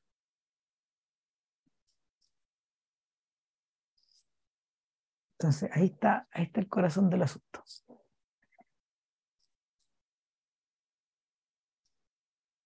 em, ahora, yo creo que esa reflexión respecto de lo mítico eh, eh, es algo que naturalmente está en, está en la película hacia afuera, pero también está en la película hacia adentro. Y, pero eh, aquí, la, ¿cómo se llama esto? Aquí la cosa es más explícita y más compleja respecto de cuando tú el mito lo creas con imágenes. y, y, todo, y toda la escena con el paseo y respecto de la forma, la, la, forma glorificadora, digamos, con que básicamente mostró a su enemigo. Eh, es una escena que incluso eh, está muy buena, pero llega a ser un poco inverosímil, eh, la reacción de la persona, del, de, este, del muchacho, de uno de los matones, digamos, del matón inteligente, digamos, que le pega y no vamos a contarle la escena para qué. Eh, pero ahí yo creo que también está hablando de lo mismo. o mejor dicho, está pensando, está pensando en lo mismo y del impacto de lo mismo quién es capaz de percibirlo. Bueno, o cuento la verdad o cuento el mito, pero, pero acá está dado vuelta. Eh, cuando, cuando, uno ve, cuando uno ve Liberty Balance, eh, lo, que, lo que le está causando la úlcera a John Ford en esta parte de su vida, efectivamente, es la relación, es la, es la relación de, de la historia como se registra versus la historia a cómo se experimenta. La distancia que hay ahí. Claro, pero esa distancia Sí, pero esa instancia, y al igual que en el capítulo de Los Simpsons sobre Jeremías Springfield, que es lo mismo. es lo mismo. Que es lo mismo. de lo que está hablando de la, de, de, la distancia existe, y tenéis que tener, terminar contando el mito porque, eh, puta, porque la, la, comunidad lo necesita nomás. Claro. Entonces, por, por, dicho, y, dicho en términos más brutos, básicamente por, básicamente por razón de Estado. Sí. llegándolo, llegándolo al extremo. El, Aquí, en cambio, cuando, cuando nos metemos con el tema de la, de la, de la, de la mistificación de este muchacho, del fondo, de, a través de las imágenes, convertirlo en otro. Y en cierto sentido sacarlo del tiempo. Y sacarlo de, también sacarlo de su vida, sacarlo de sí mismo. Yo creo que es una escena muy penetrante, muy inteligente, por lo poco, lo, lo inverosímil, que y uno, eh, yo creo que la escena es tan potente que aún así le perdono lo inverosímil. O sea, volvemos al tema de que, puta, por, le, eh, ya publiquen el mito y que tanta weá. Que cabros tan jóvenes que logren, eh, logren percibir eso. Tanto el joven Spielberg como el, el, el, el joven recordado Logan se llama. Claro. Eh, yo, creo que, yo creo que está ahí, está ahí como para poder rizar el rizo. Una cosa de la que te quejaste ese día a la salida es que efectivamente el gesto está controlado al máximo. No, eh, eh, el gesto de contemplarse por parte de Kushner y Spielberg está controlado a unos niveles hitchcockianos, pues, la vinculación de Spielberg con Hitchcock es patente en esta, en esta película, quizás como en ninguna otra, a pesar de que el tema sea tan poco Hitchcockiano en principio. Eh, yo creo que tiene que ver también con esta, con la sensación de, de con la mediación, con la forma en que tú lidias, la, la manera en que retratas el mundo. Yo me voy a cambiar de modem, así que si desaparezco un par de segundos, sí. Así que dale nomás. No, y, con, la, manera en que lidias, eh, con, la manera en que lidia tu propia idea de cómo el mundo se representa ante tus ojos. Cuando, cuando, cuando Sam está, está en el seno familiar, se da por descontado de que Sam va a estar grabando lo que está pasando, de alguna manera, o lo va a estar reflejando para después. De hecho, se le reprocha a veces que no haga eso o que no, no lo haga de la manera en que los padres quieren o que las hermanas quieren, en fin.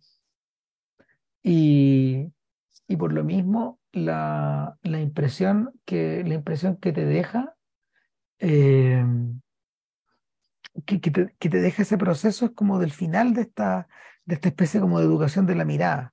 Cuando, cuando el padre, en un momento culminante de la película también, los lleva a conocer la casa nueva, esta casa que ya no es arrendada en, Los Ángeles. Em, y, todos se pasean por ahí, claro. Eh, e, esto está filmado sin sonido. Y es No, está filmado con la cámara, no, está filmado, claro, es una subjetiva, digamos, es una cámara atribuida al joven Sam Feldman filmando esto. Claro. Y, filmando también es una maravilla. No, fascinante. de hecho, es de una metafísica casi tarkovskiana. Em,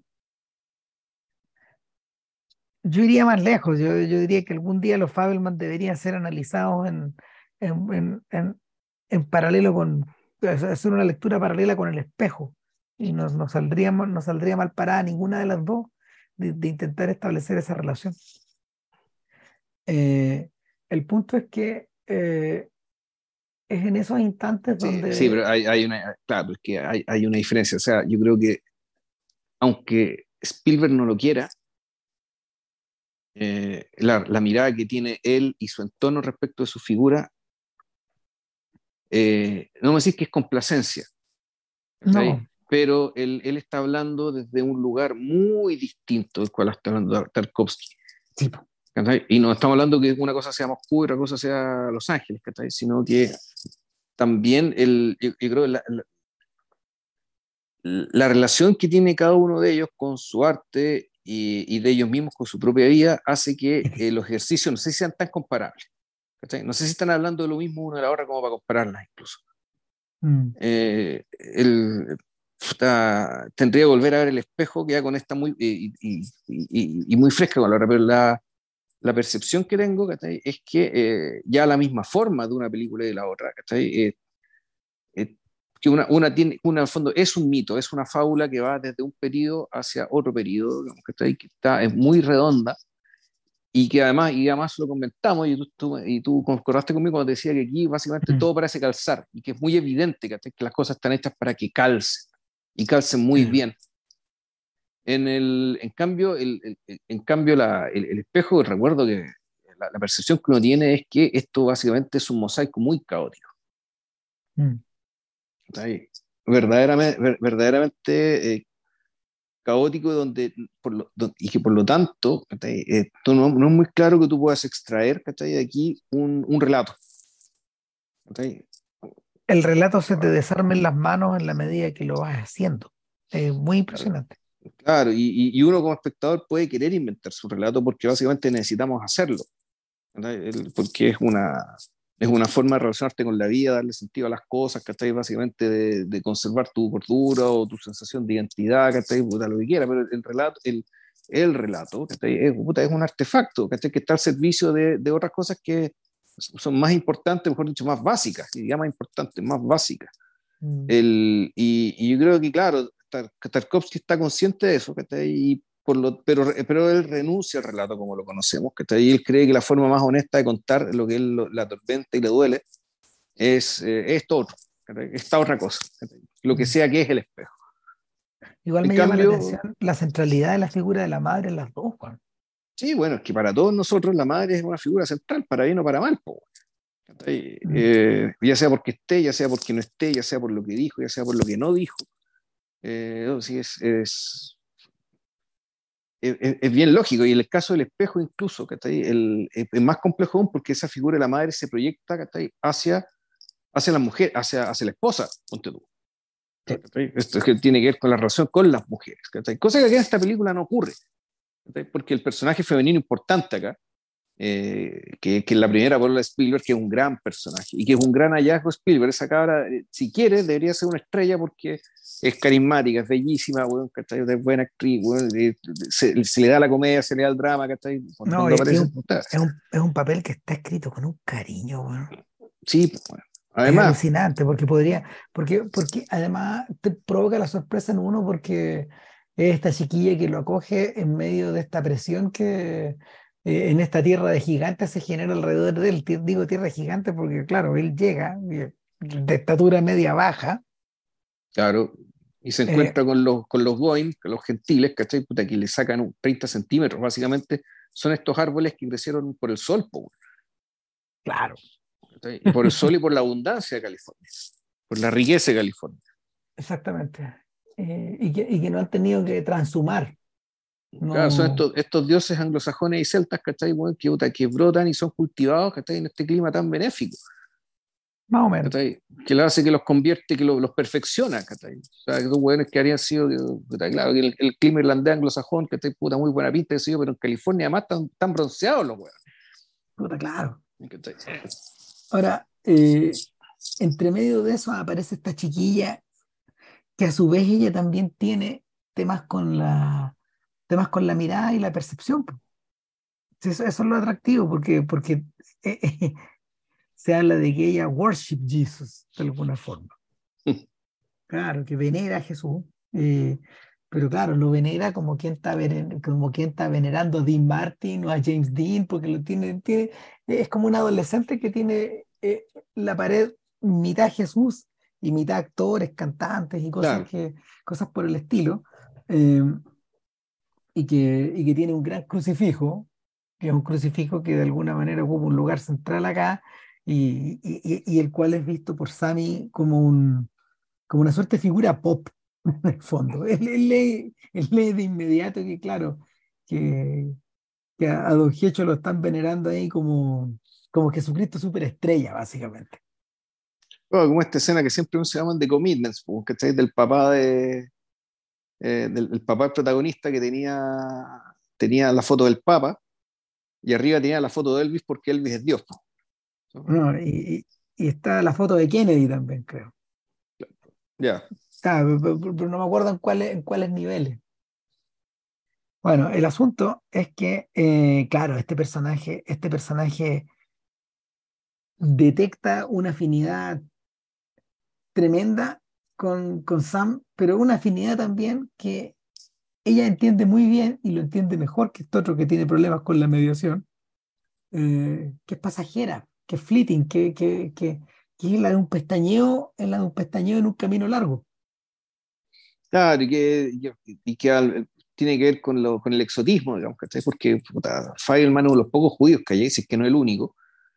Y, y, por lo tanto, para destacar estar con un judío guapo, de hecho tiene su pista el cabro, eh, puta, es, exótico, es llamativo, es nuevo, y además con el cabro es simpático, es divertido y tiene humor, y, y, como todos sabemos, eh, no, mejor no lo digo, pero sí, él, Sí, está bien. Eh, claro. Lo sabemos. Sí. Claro. Entonces, entonces, claro, ahí el, pero ese personaje no es la mamá. Y, la relación que tiene, eh, que, tiene San Feldman con su madre no se proyecta hacia allá. Esa, esa sombra no va hacia allá. Más bien lo contrario. Es decir, parecía ser que la sombra de su mamá no llega hasta ahí. Es, zona libre, por, decirlo de alguna manera. Por fin. Claro. Entonces, y todo esto a partir de tu idea de, compararla con el espejo, O sea, de, de fondo decir, puta, ¿esta película se parece o no se parece? Por un montón de razones sí, ¿cachai? Pero yo creo que las más importantes no. Yo creo que no se dice comparable. yo, yo, creo que más que buscar el parecido, en el fondo, esta película consigue dialogar hacia allá. Y, da lo mismo si, si, encontramos. Ah, claro. Claro, da lo mismo si, las puntas de su árbol se tocan. Claro, o, si la tienen en mente. Si, si están hablando de lo mismo. Claro. Ahora, eh, el, e, e, e, es en ese tránsito donde, donde, claro, él tiene acceso por fin a una Harryflex. Lo hemos comentado, las Harryflex fueron importantes en la historia del, del, de la posguerra, porque son cámaras más livianas, son cámaras que son, son prácticamente profesionales. Se hicieron muchas películas con ellas, sobre todo películas de sobre todo películas del tercer mundo, como se hablaba en, en los 60, y, y, que, y que para los para los gringos era una herramienta, fue una herramienta fundamental en el, desarrollo de su, de, su trayecto documental, por ejemplo. Pero claro, aquí esa, es la, esa es la cámara con la, que, con, la que, con la que Sam filma este paseo a la playa y genera, genera esta bola. O sea, consigue modificarla, o sea, bueno, consigue, consigue integrarse de alguna manera al curso consigue mientras, mientras la filman. Dale, dale.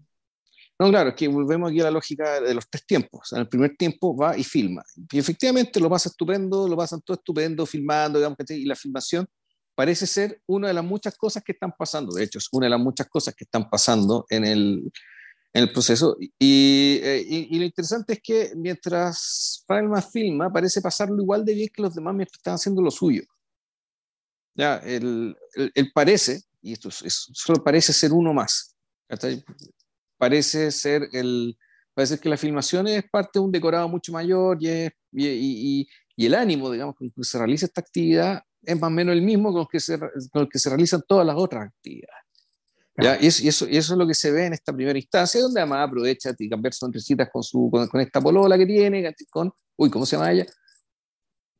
Ya, no me acuerdo. Mm, no me acuerdo. Ya. Eh, y eso. Sí te anuncian ciertas cosas que después vamos a ver a la hora que se proyecta la película. Lo importante pasa cuando la película está siendo montada. Claro. Ya. Ahora, cuando la película está siendo montada, eh, y, y, esto tampoco creo que sea casual, es que se produce la escena donde el papá anuncia que se van a divorciar por la Claro, y cae el bombazo. Cae el bombazo, drama, las hijas reaccionan pésimo, empiezan a culpar a uno, culpar a otros, Puta, a recriminarse, Y con esa, eh, con, una, con una apertura que nosotros yo creo que en, en, Chile las familias no hablan así. No. O sea, el, esto no es algo que me haya tocado ver nunca, ver una familia donde la gente pelea de esta manera y se diga estas cosas de esta manera tan abierta. Eh, yo no sé si esto será idiosincrasia estadounidense o idiosincrasia derechamente judía, digamos, judía estadounidense, no lo sé. ¿ya? Eh, pero, eh, puta, en el fondo te cae la bomba, efectivamente, y, la, y las esquilas vuelan de lado a lado. ¿ya? Salvo Sami, que está sentado mirando esto y alguien cree, y, alguien en Twitter tiró este, esta teoría que puede ser factible, que él está así porque en el fondo está, está filmando la película en su cabeza, está, está, está, filmando esta escena en su cabeza. Es que lo vemos pasar pues, con una cámara en el espejo, como si, con, mm. con, con, una cámara, con la cámara en la mano. Entonces, pero, yo, pero yo, yo, recuerdo que tengo de él esa escena es que él está sentado en una escalera. Sí, pues, él mirando, quieto. Él, él, está sentado quieto en una escalera y en un momento, en un contraplano de la, del, de la gente, que, de, las chiquillas que están sentadas en el sillón, vemos en el espejo a Sam pasando filmando todo. Entonces, efectivamente es así. Ahora, lo que no se sabe es si que realmente filmó eso, y eso no queda claro. No, no, no. no, no probablemente no. probablemente no. No lo sabemos. claro que no. Pero, pero ahí está. Ahí está eso que pincha y duele. Eso que pinche, que y duele, que él, él, ya está procesándolo. Esto, volvemos a los tres tiempos, imaginándose cómo es esto siendo vivido, que lo estoy viendo ahora, cómo va a ser, montar esto, cómo lo voy a montar y qué va a pasar cuando lo muestre. Y eso es lo que está, y eso uno podría atribuir que lo que está en la cabeza del joven Sam mirando la escalera, cómo se está desarrollando esto. Que esta es la, que uno podría decir que esta es la gran película que no se filmó y este es el gran vacío respecto al cual gira todo lo demás. Claro. El, llega ahí un punto, llega ahí un punto donde, claro, finalmente lo, lo, que, lo que está pasando en torno a ti, eh, eh, lo filmáis y es traición. Sí, pues lo otro es que eh, volvemos, y, y, volvemos al hecho de que, bueno, aquí sí está ahí en el corazón de la tormenta. Este, este, este, o mejor, este el corazón de la tormenta llegó a ti, finalmente, y es... Exactamente. Y es infilmable. Es el otro extremo de, de, de lo que la, de, lo que la madre alcanzaba a percibir. y, y, tanto en uno como en otro caso, decir, el corazón de la, de la tormenta es infilmable. Claro, eh, eh, y, ahí, bueno, yo te contaba ese día que... que, que Puedes reproducirlo. Pero... Es que como, como, como, ocurre aquí en la película, tú lo estás reproduciendo. Claro. Pero no lo filmaste. Seth Rogen, cuando, cuando discutía ahí en, en, su ronda por los talk shows, no me acuerdo con quién hablaba, si hablaba con Jimmy Fallon, no me acuerdo. Kimmel, con cualquiera, bueno, ya lo pues claro, bueno, el, eh, Rogen decía que era particularmente difícil, o sea, aceptar el desafío fue particularmente difícil porque eh, no solo equivalía a, a un honor, digamos, que, que, Spielberg te llame para hacer tu película. ¿Cómo le va a decir que no? Decirte, bueno, o sea, sería idiota. O sea, sin embargo, sin embargo, eh, eh, había algo, había, un poder tremendo, digamos, de, de ver a este señor, este señor, este señor mayor, digamos, dirigiéndome en la película y cada tanto yéndose a llorar un rincón. Porque claro, así como Roger lo plantea, eh, y como, como tú lo habías dicho al principio, ¿cuánto costó para este sujeto poder sacar esto de ahí? Debe haber costado sangre. Por lo menos costó lágrimas y sudor. Pero... Claro, y esto que y tú me contáis que el, todo esto partió con la, cuando estaban haciendo Múnich, creo, eh, o sea, cuando la idea con Kushner, si bien el, el, el billón de, este, de la hermana está dando vueltas de 1999, el, el, la, la, conversión de ese proyecto en un proyecto de ambos, de Kushner con Spielberg, viene de la época de Múnich, donde básicamente Kushner le dice, oye, pero cuéntame historia de tu juventud, y esto te lo contaba así como cosas graciosas, ¿cachai? Y claro, la cuestión tiene esta, termina teniendo esta deriva, ¿cachai? Eh, eh, puta, que una, una especie de terapia, bueno, autoinfligida, y, y esa es la palabra, infligida, porque efectivamente el viejo tenía que irse a llorar bueno, en medio de la filmación.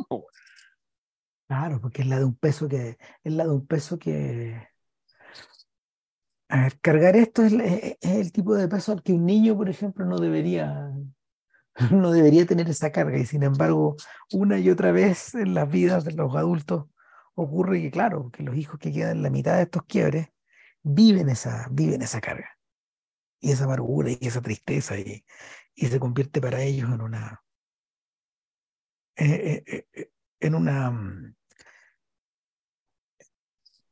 en un abismo insalvable. O sea, eso es. En cierta forma la, la madre, se lo, la, la, madre se lo, se lo explica y se lo devuelve a, a Sam cuando tienen esa conversación después de la fiesta. Y, cuando Sam llega medio amanecido y ella está preparando el desayuno y, y la conversación es muy civilizada, pero deriva hacia un instante donde deriva hacia el momento en que ella le, le, le, aforró un palmetazo que parece que era una cachetada, pero se transformó en un palmetazo en la espalda cuando, cuando, cuando Sam estaba en, colapsado por esta idea de haber filmado y de no haber podido mostrarle a su madre, en, en, tal como ellos vieron cuando chicos el, el tren en el closet, de devolverle al closet y mostrarle lo que él vio. Y, y claro, lo que, lo que, no, lo, sí, que él, lo, peor de todo, lo peor de todo, claro, es que en realidad eso lo vio la cámara, si eso no lo vio él, si él lo vio cuando, cuando estaba, cuando estaba, film, cuando estaba montando, güey. Exacto, exacto. Eh, eh, el ojo de la cámara ve más que tú. Claro, ahora, naturalmente que la cámara sigue siendo un, eh, sigue siendo un aparato inanimado, digamos, por lo tanto, igual, es, es, un tú inconsciente, y eso, y eso también es interesante, esta, esta, esta conclusión respecto a que tú estás moviendo la cámara, eh, estás filmando cosas que tú no, tú no estás viendo, tú, realmente no las estás viendo, pero la cámara sí, pero igual que está viendo eres tú, porque tú estás moviendo la cámara. Y por algo la mueve de cierta manera. Mm. Uno, yo creo que uno podría interpretar que el, puede que haya una, una, una, intencionalidad no consciente, De usar esa cámara, Para, que, para ver aquello, Que tal vez tú no quieres ver.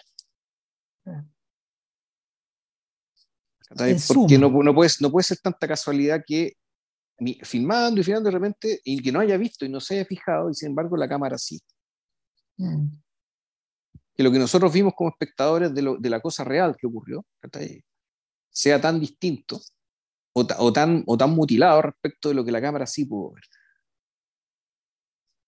De lo que no cabe duda, digamos, es que, es que la herida está ahí, la costra sangra.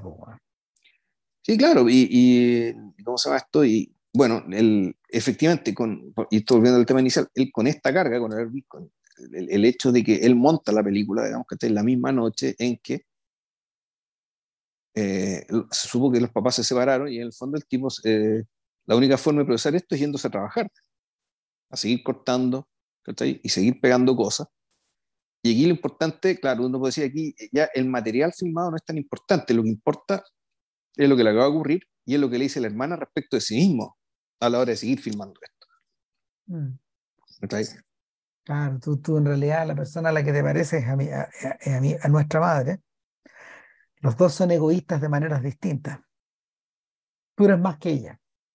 Tú eres más egoísta que ella. Sí, pues sí, es, lo mismo, es, lo es, lo mismo, que le dijo el tío, en último término, solo que con otras palabras. Tú, tú, tú, eres la clase de animal que en medio de este hundimiento puede continuar trabajando y, y sacar la pega, o, o de alguna manera tirarlo para afuera de esta forma, pero para nosotros es insoportable. lograr eso, la idea de hacer eso es insoportable, digamos. Y por lo mismo lo que, lo que tú estás haciendo es insoportable. pero lo, notable es que él le dice, oye, eh, ¿queréis ver lo que, lo que llevo filmado, lo que llevo montado? Y la hermana se queda. Se queda, se queda. Eso es lo bonito, o sea, no sale arrancando ni escandalizando nuevamente, sino que ya veamos la weá. No, veamos, vamos, tu cagada de película, Veamos tu cagada de película, digamos. Y creo que el caso, el, no, claro, y habría sido maravilloso hacer el corte inmediato a lo que está proyectando el resto del curso, pero este medio tiene que pasar otra escena importante también. Pero no la vamos a contar porque ya son muchos detalles. Ya, no, no, no, no, no, es la idea. no, no, no, contar toda la película, pero, pero sí, claro, el, sí, esto es para básicamente hablar de, de, esta estructura profunda de la película y de, la, y, y, de que la, lo que yo creo que está mostrando Spielberg también es que él como cineasta, eh, él ve el mundo en estos tres tiempos, tres o cuatro tiempos, digamos, ya los, productos, los proyectos más complejos tienen que ver con la concepción. Mm. Pero su, forma de ver, eh, de, mirar su arte implica una, esta, esta, estas distintas miradas que corresponden a estos, a estos distintos tiempos. Y que eso lo aprendió, eh, puta, básicamente aplicando eso mismo a la destrucción de su propia familia. Eh, por eso es que estas dos historias van juntas. Y por eso es que no se puede decir que ninguna de las dos es tributaria de la otra. No. O sea, no es que la historia familiar esté al servicio de contar su historia como cineasta, ni que su historia como cineasta esté al servicio de contar la historia de su familia. Esto es una sola cosa. Claro, y, y, y, es, fuente, es fuente de. Es fuente de es, es, fuente como de ciertos gestos profundos que existen en la, en la filmografía de Spielberg que, que se conservaron durante décadas. uno, mira, viendo todas las películas de, viendo todas las películas de, del director eh, en orden, porque ese, ese era el desafío, tratar de verlas en orden, digamos. Se, nos anduvo descuesqueringando de té porque estaba la oportunidad de verla en cine de nuevo, entonces la vimos antes. ya Pero, pero viendo todas las películas en orden, hay, hay, hay, hay por lo menos dos o tres cosas que, que, Spielberg eh, parecía recibir y reflejar de una manera muy intensa cuando joven y, cuando adulto también. pero que se van, se van de alguna forma descascarando o van variando o se van transformando. Una de ellas es la ansiedad, que, que en el fondo su método de trabajo, las cosas que le interesan, todo, se, todo, ver todo revierte la ansiedad. Y es, es, lo que lo conecta con Hitchcock. La ansiedad es muy poderosa en él. Eh, ansiedad es una palabra muy manoseada últimamente. ¿Qué, ¿qué, qué, contenido le estás dando a la ansiedad exactamente ahora? Eh, el, es la ansiedad que se produce, eh, a ver, es la, o lo voy a poner de otra forma. Te, te lo, lo, te lo contaba ese día cuando, cuando estábamos comiendo. El, eh, existen dos maneras como de observar la, la, experiencia cinematográfica. Una de ellas es la que aumenta la realidad. La cámara y la pantalla aumentan lo que se vio y de alguna manera el espectáculo nace y crece eh, cobijado en, esa, en esos términos. ¿Cachai? Es eh, el cine como, como algo más grande que la vida. Esa es una de las formas de, de, de, desplegarse. La otra es el cine que usa la mirada y que la, y de alguna manera la, la, la despeja, la despeluca, la, la concentra, la concentra para no tener que mirar tanto, para, porque lo que, está, lo, que, lo que hay alrededor tuyo o está estorbando o te está abrumando, en cierta forma. Ya. Eh, despejar, despejar, despejar. Pero ese tránsito, ese tránsito no es fácil, ese tránsito comporta creación de ansiedad, que es lo que, que es lo que mueve a Hitchcock, que es la, es la expresión de lo, de lo que está, de lo que está, de lo que está aprisionando al hombre común eh, y, que, y, que, y, que, puede volverse insoportable. Eh, eso está explicitado en términos de espectáculo, por ejemplo, en, en Internacional, pero eh, la cosa se pone seria cuando hablamos del hombre equivocado, de Wrongman, ¿te acordáis? Cuando, cuando efectivamente esta ansiedad que tú sentías de que te podían mirar, de que te estaban mirando, de que te estaban acechando, de que te estaban acogotando, puta, se vuelve verdadera, pues, O sea, eh, eh, estos, miedos, estos miedos nocturnos, estos miedos diurnos, esta, este mundo alucinado por el que transcurre Hitchcock se vuelve realmente bruto cuando, cuando efectivamente al músico que encarna Henry Fonda lo acusan de un asesinato.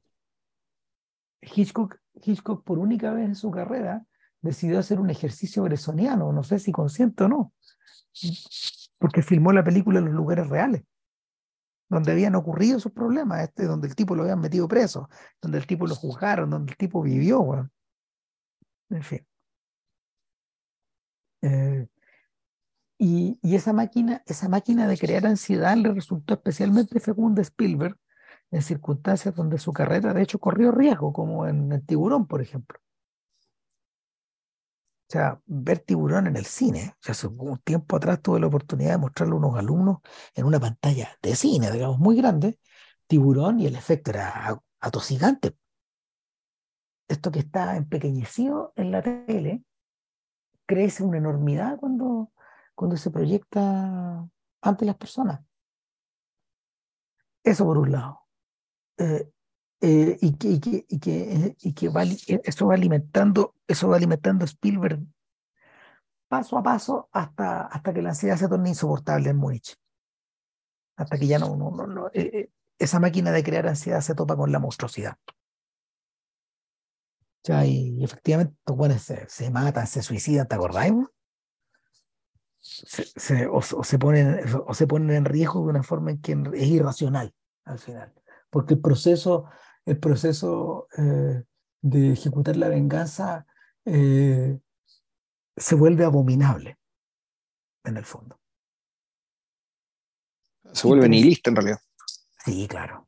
O sea, eh, esto, que parece, esto que parece abominable, efectivamente desemboca en el nihil, en la nada. Nada, claro, y por eso termina la cuestión con las torres, pues Claro al punto que está filmando, se están filmando y se crea un efecto especial para filmar algo que ya no está ahí. Em, eso por un lado. Eh, ahora, interesante, esa ansiedad ha desaparecido de los filmes de Spielberg. en los últimos, en los últimos 10, 15 años. Y algo, algo al interior de eso, algo al interior de lo que, lo que generaba esta suerte como de adrenalina, esta suerte como de, de cierta adicción de la gran audiencia a, a sus películas se fue. Y él lo dejó ir, weón. Em, de alguna manera uno podría decir, una de las lecturas que uno podría, uno podría pensar que su cine se empequeñeció en ese sentido, se, se achicó. Y, y ese achicarse fue voluntario.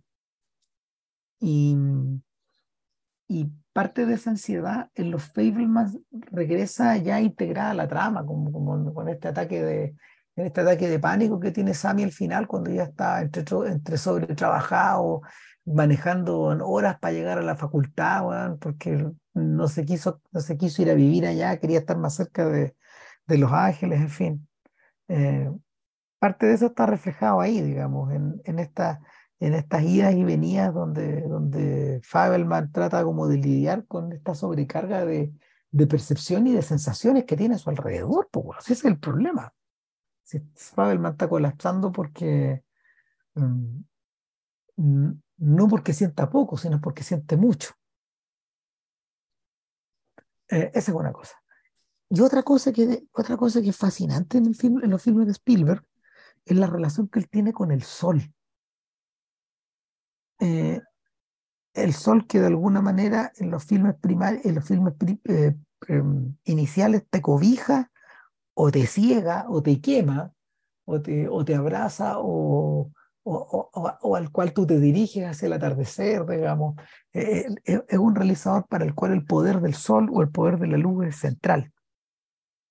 Y, y es muy impresionante ir viendo cómo esa luz o las propiedades de la luz se van aplanando y se van, se van yendo en la medida de que se van haciendo más viejos y empiezan a aparecer estas películas donde, donde el sol se pone pálido, donde la luz se pone pálida, donde los personajes, donde los códigos de color se, se devuelven en, en, medio de la palidez. y en eso ha sido, Janusz Kaminski ha sido fundamental. Eh, el, sol que, el sol que ilumina a los personajes de, de, la Guerra de los Mundos no tiene nada que ver con el sol que, eh, el sol que cobija a Indiana Jones y a su padre en, en, en, la, en la tercera película. Eh, e, e, ese, ese sol padre ya no existe.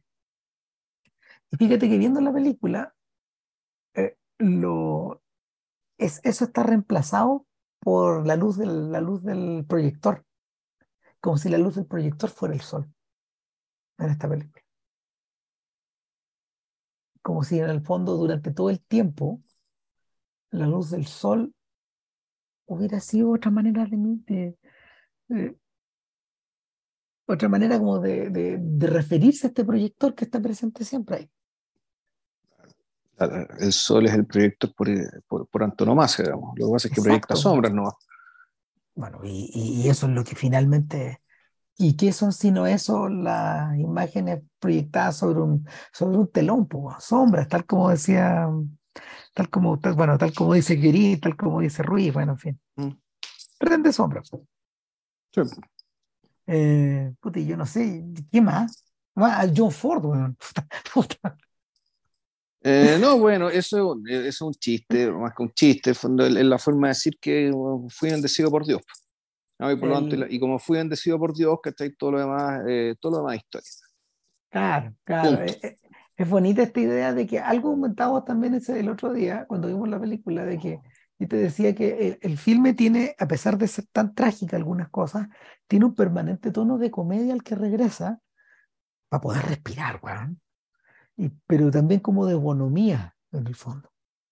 Sí, y, y, que eso, eh, eh parte de ser fabricado, no sé, no sé, esa es la pregunta. Eh, Spielberg es una persona cómica, o sea, es, creíble que él cuando joven o su familia, digamos, hayan, hayan pasado estas cosas, que hayan tenido un mono y que se hayan tomado con, eh, con humor, digamos, el hecho que está este mono, que bueno, el mono, con, con, las familias moronándose, digamos, y sin embargo, ahí está el mono dando vueltas, dándose cagadas, como parte mono, de la... El, el mono 100% real. Claro, y, claro, y lo divertido es que este el mono, eh, en el fondo, eh, eh, el, mono se llama Benny, igual que Benny, digamos que y aquí sea, sea la situación inversa de Sunset Boulevard, pues, bueno, donde William Holden reemplaza al mono. Pues, claro. el, yo creo que, yo creo que, claro, la película está dirigida con, es como, como, con este tono optimista. Spielberg es un optimista en el fondo, pese a su, pese a su, pese a sus sombras, digamos, pero a, lo largo, a lo largo de su filmografía lo ha dejado bien claro, a pesar de que eh, la sombra de la tragedia persigue a estos huérfanos, digamos. Sí, pero esto, es un optimismo muy, muy gringo, digamos, que es muy estadounidense. Estados Unidos es un país optimista. Eh, y que, bueno, y ese optimismo tiene que ver básicamente con, y eso viene incluso de antes de ser superpotencia, creo yo. Sí. Esto es algo que tiene que ver con el, no sé, con, con, el hecho de, de, saberse en un, en un, país lleno de oportunidades, lleno de, lleno de todo, de todos los recursos, todos los paisajes. La posibilidad. El, el, fondo del mundo, un mundo abierto, digamos, que tan abierto que incluso puedes, eh, puedes reinventar tu vida como, como quieras. Ah, te, Entonces, sí. Te puedes, ¿cómo se llama? Volver a bautizar. Volver a bautizar en el río. O volver a casarte, de, desaparecer y cambiar de nombre, digamos que está efectivamente, este, este es lo que es el país de las, de las oportunidades, de las posibilidades, eso es algo que está en realidad todo estadounidense, independientemente sea judío o cristiano, digamos, donde, donde carajo venga. Y, y, y, bueno, de hecho, ellos lo que hacen es el trayecto al oeste, digamos, que el mítico trayecto al oeste, que fue como se pobló este país eh, como se vuelve ese país. Y, y, claro, o sea, está una, una, cosa, pero una cosa el optimismo, que en el fondo este tiene que ver con que las cosas, en el último término, empujar que las cosas vayan para bien, al menos al final. Pero otra cosa distinta es que a lo largo del camino, digamos que el, el, tú necesites contar esto, vivir esto, eh, puta, riéndote, aunque sea no riéndote a carcajadas, sino con sonrisitas. Eh, eh, riéndote un poco de ti mismo, de tus circunstancias o de la gente que está alrededor tuyo, que está ahí. Eh, el, y ahí, está, no sé si sea tan importante también, digamos, que está ahí. O sea, es como, dado que esta película supuestamente alude a algo real, es importante saber si lo real era así o no. Dado que hemos hablado todo el tiempo esto de que el mito, el no mito, el, yo creo que en realidad aquí lo, lo relevante sí es que el, si conversa bien el humor con todo lo demás conversa muy bien, pero al mismo tiempo yo creo que la naturaleza de la conversación que hemos tenido eh, nos ha dicho que efectivamente el humor sí está al servicio, de, como bien decías tú, de hacer llevadero todo esto. Porque las escenas de las que más te acuerdas, y, y aquello donde realmente ocurre lo importante, lo que hace que o Spielberg sea Spielberg o que esta historia sea inolvidable, sea única, no está en el humor. En ningún caso. No. Eh, el, yo creo que, yo creo que el sentido de este, el sentido de que la película termine con John Ford también es, es rizar el rizo, es rizar el rizo de cómo quien, de cómo quien termina su sinfonía eh, con un alegro, no con un adagio. Sí, bueno, aparte como es que, es que no puede no terminar con un alegro porque básicamente la carrera entera de Spielberg, digamos, salvo uno con un par de tropezones, eh, en términos profesionales, en términos vocacionales, puta, es un, es un alegro, de ser uno de los alegros más alegres de toda la historia del, de, de, la disciplina, como carrera. Sí, claro. Como carrera. O sea, ha sido recompensada monetariamente, ha sido recompensada en términos de respeto, ha sido recompensada. Exacto. O sea, en términos de complicidad con tu audiencia, en fin. Puede ser que, claro, las películas que, las películas de Spielberg ninguna termine llegando al Sign of Sound en algunos 20 o 30 años más, o puede ser que sí, una que otra, y que otros, directores, que otros directores van a tener más películas ahí, ¿cachai? Pero ninguno va a tener la seguidilla. No sé, que, no sé qué, la carrera de quién podría ser comparable a la Spielberg. No, no, ninguna. Eh, la carrera de Chaplin, por ejemplo, pero, pero, pero inevitablemente una mente como la de Chaplin tenía que separarse de la de su audiencia. Y, en este caso, eh, aunque, aunque es medio trágico que, que la audiencia estadounidense no haya sintonizado con The Fablemans, eso habla peor de la audiencia que de Spielberg. Que de la película, claramente. Claro, o sea, todo el rato. Claro, en el caso, en el caso, de, en el caso de Chaplin hubo una especie de una, una, especie de noviazgo por décadas y décadas y décadas. Sin embargo, sin embargo, esa, ese diálogo se interrumpe em, pragmáticamente, se interrumpe con el gran dictador eh, por voluntad del, por voluntad del propio interesado, porque de ahí para adelante eh, em, Chaplin, Chaplin buscó una suerte de introspección sin concesiones. O sea, no, de ahí mandó toda la chucha. No, no, y además es que efectivamente el, es que, bueno, es que ahí también está el, tema de la comparabilidad, ¿cachai? Spielberg no tenía que cambiarse país por ser, eh, por ser sospechoso de comunismo, Entonces, efectivamente, la carrera de Chaplin termina por decirlo así, o la seguidilla termina con el gran dictador, lo que podríamos comparar con Spielberg. Lo que, lo que pasa después es un artista en el exilio. ¿sí? por lo tanto, es otra cosa, es otro bicho, es otro contexto. El, sí, pues, el, punto es que efectivamente, yo creo que un buen punto esto que Spielberg diga, eh, cierre ahí, que no hace, no, naturalmente que no, no me imagino a Spielberg contando una historia o haciendo una película sobre lo demás, lo que venga después. No tiene ningún sentido. En Twitter echaban la talla de que tenían ganas de ver The Fableman 2 cuando, cuando filma Tiburón. No, sería, yo creo que sería una estupidez hacer eso. No, claro que no. Ah. Eh, hay, una, hay una cosa que siempre me ha fascinado del proceso de escribir memoria. Eh, y la manera en que ciertos artistas eh, han trabajado sus memorias como si fueran objetos artísticos. Porque en el fondo lo son. Eh, eh, fue bien chocante, ponte tú, cuando más cabro, yo estoy hablando hace como, no sé, 30 años atrás, yo creo, un poco menos a lo mejor, cuando saqué del, de la biblioteca de la Católica la autobiografía de Kurosawa. Y me la leí en el verano, pues, pero puta, termina en Rashomon, pues, ¿Cómo es la weá? Y claro, eh, Kurosawa cuenta hechos, hechos indesmentiblemente importantes en su vida. La relación con su hermano, el terremoto de Kanto, ponte tú, que lo marcó de manera indeleble. Yo me imagino que era con el bombardeo de Tokio, la guerra. Claro, claro. Sí, todas esas cagadas. Eh, claro, y, cuando cuenta, por ejemplo, que por qué él decidió, por qué él decidió estudiar caligrafía en la universidad no era diseño, no era arquitectura, no era dibujo, era caligrafía. Esa es la, es, eso es lo que estudió. Em, igual, que Steve, igual que Steve Jobs.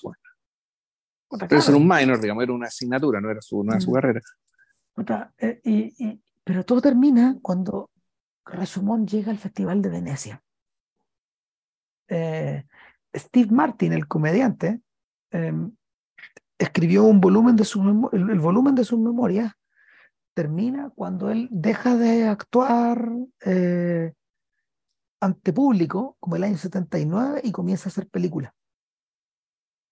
Ahí termina ese volumen. Hace poco, hace como menos de un mes, un poco más de un mes, publicó el otro lado de la memoria, pero es una novela gráfica. Lo publicó con un, con un dibujante con el que él colabora y él hace, él hace, cada tanto compilaron un librito como de, de gags cómicos, que él lo escribe, que lo, el, dibujante los dibuja y, y Martin los escribe. ¿Y qué periodo abarca esta segunda parte de la biografía? Eh, las películas, la época, la época en que él trabaja.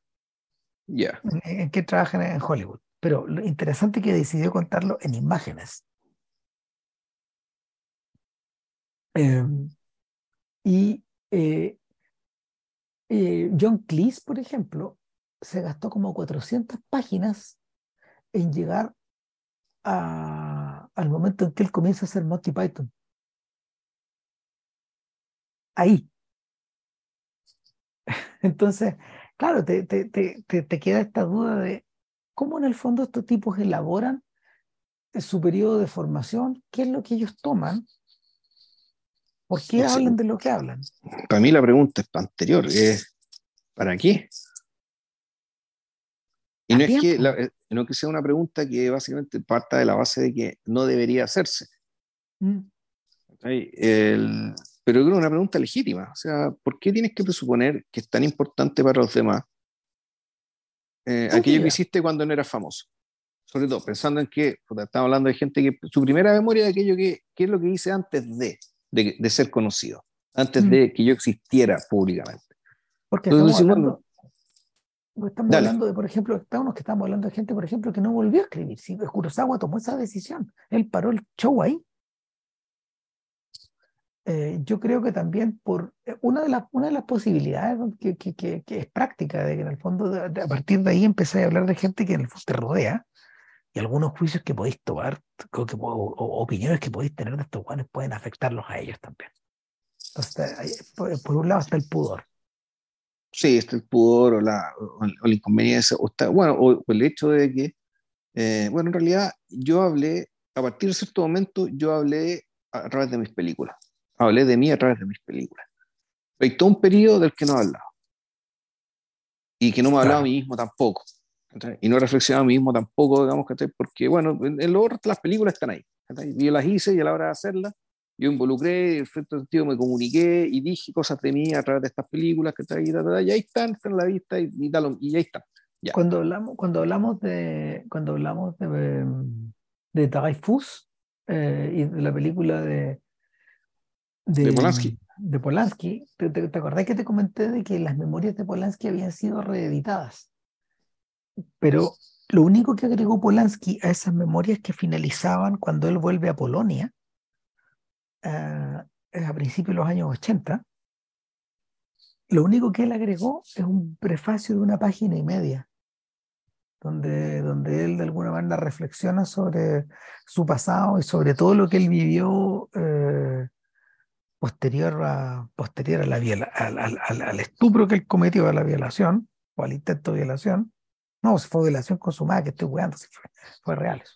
Claro, que en, eh, aquel entonces que era, pero claro, en aquel entonces era, era, era, estupro, pero en aquel entonces fue estupro, porque era consensuado, pero como es menor de edad, ahora se considera violación. Exactamente.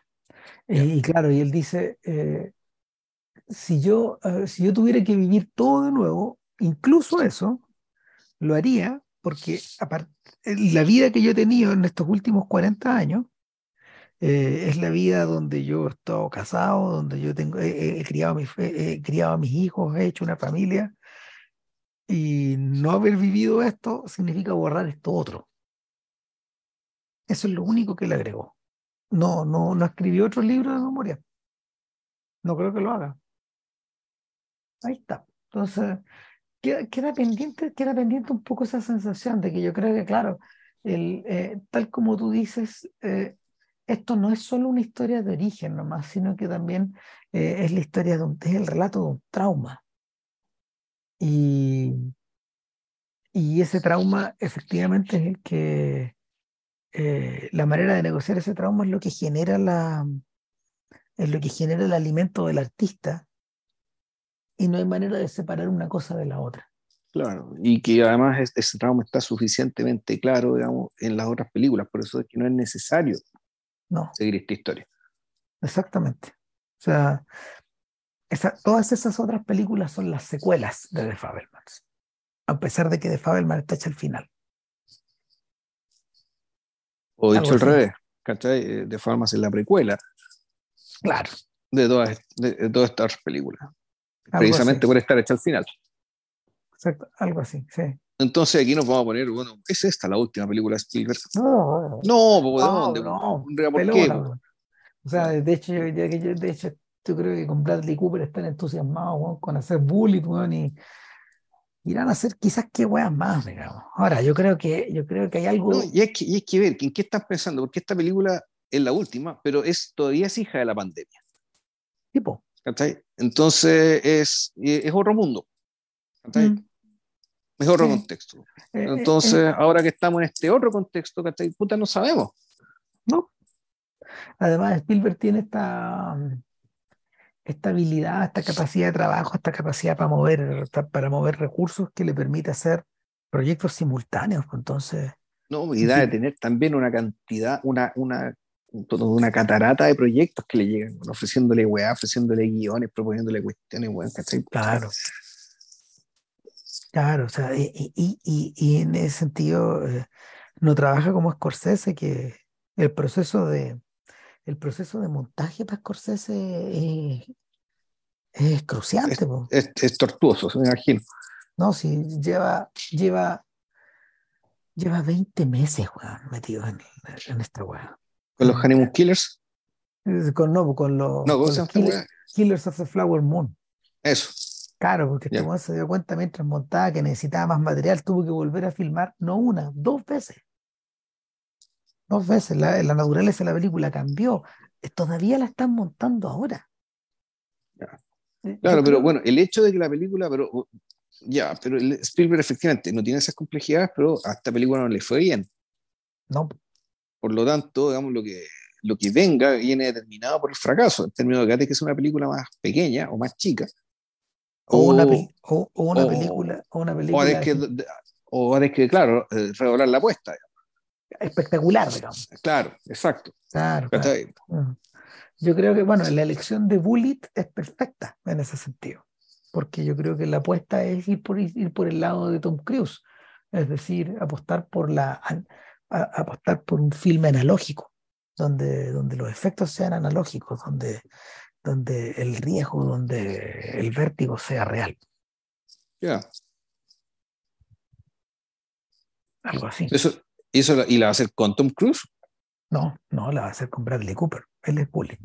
Ah, él es Bullet. A todo esto, ¿ah? son 2 horas 59 minutos paremos. 16 segundos, 17, 18. Esto a los 3 horas se corta, ¿no? Parece, ¿cierto? Así que paramos ahora. Sí, ya paremos ahora. Y. Se pasó. Bueno. ¿Qué íbamos a hacer? Más larga que la película. Y la tiro. Ya. Show. Gracias por la paciencia. Que estén bien. Chao, chao. Chao.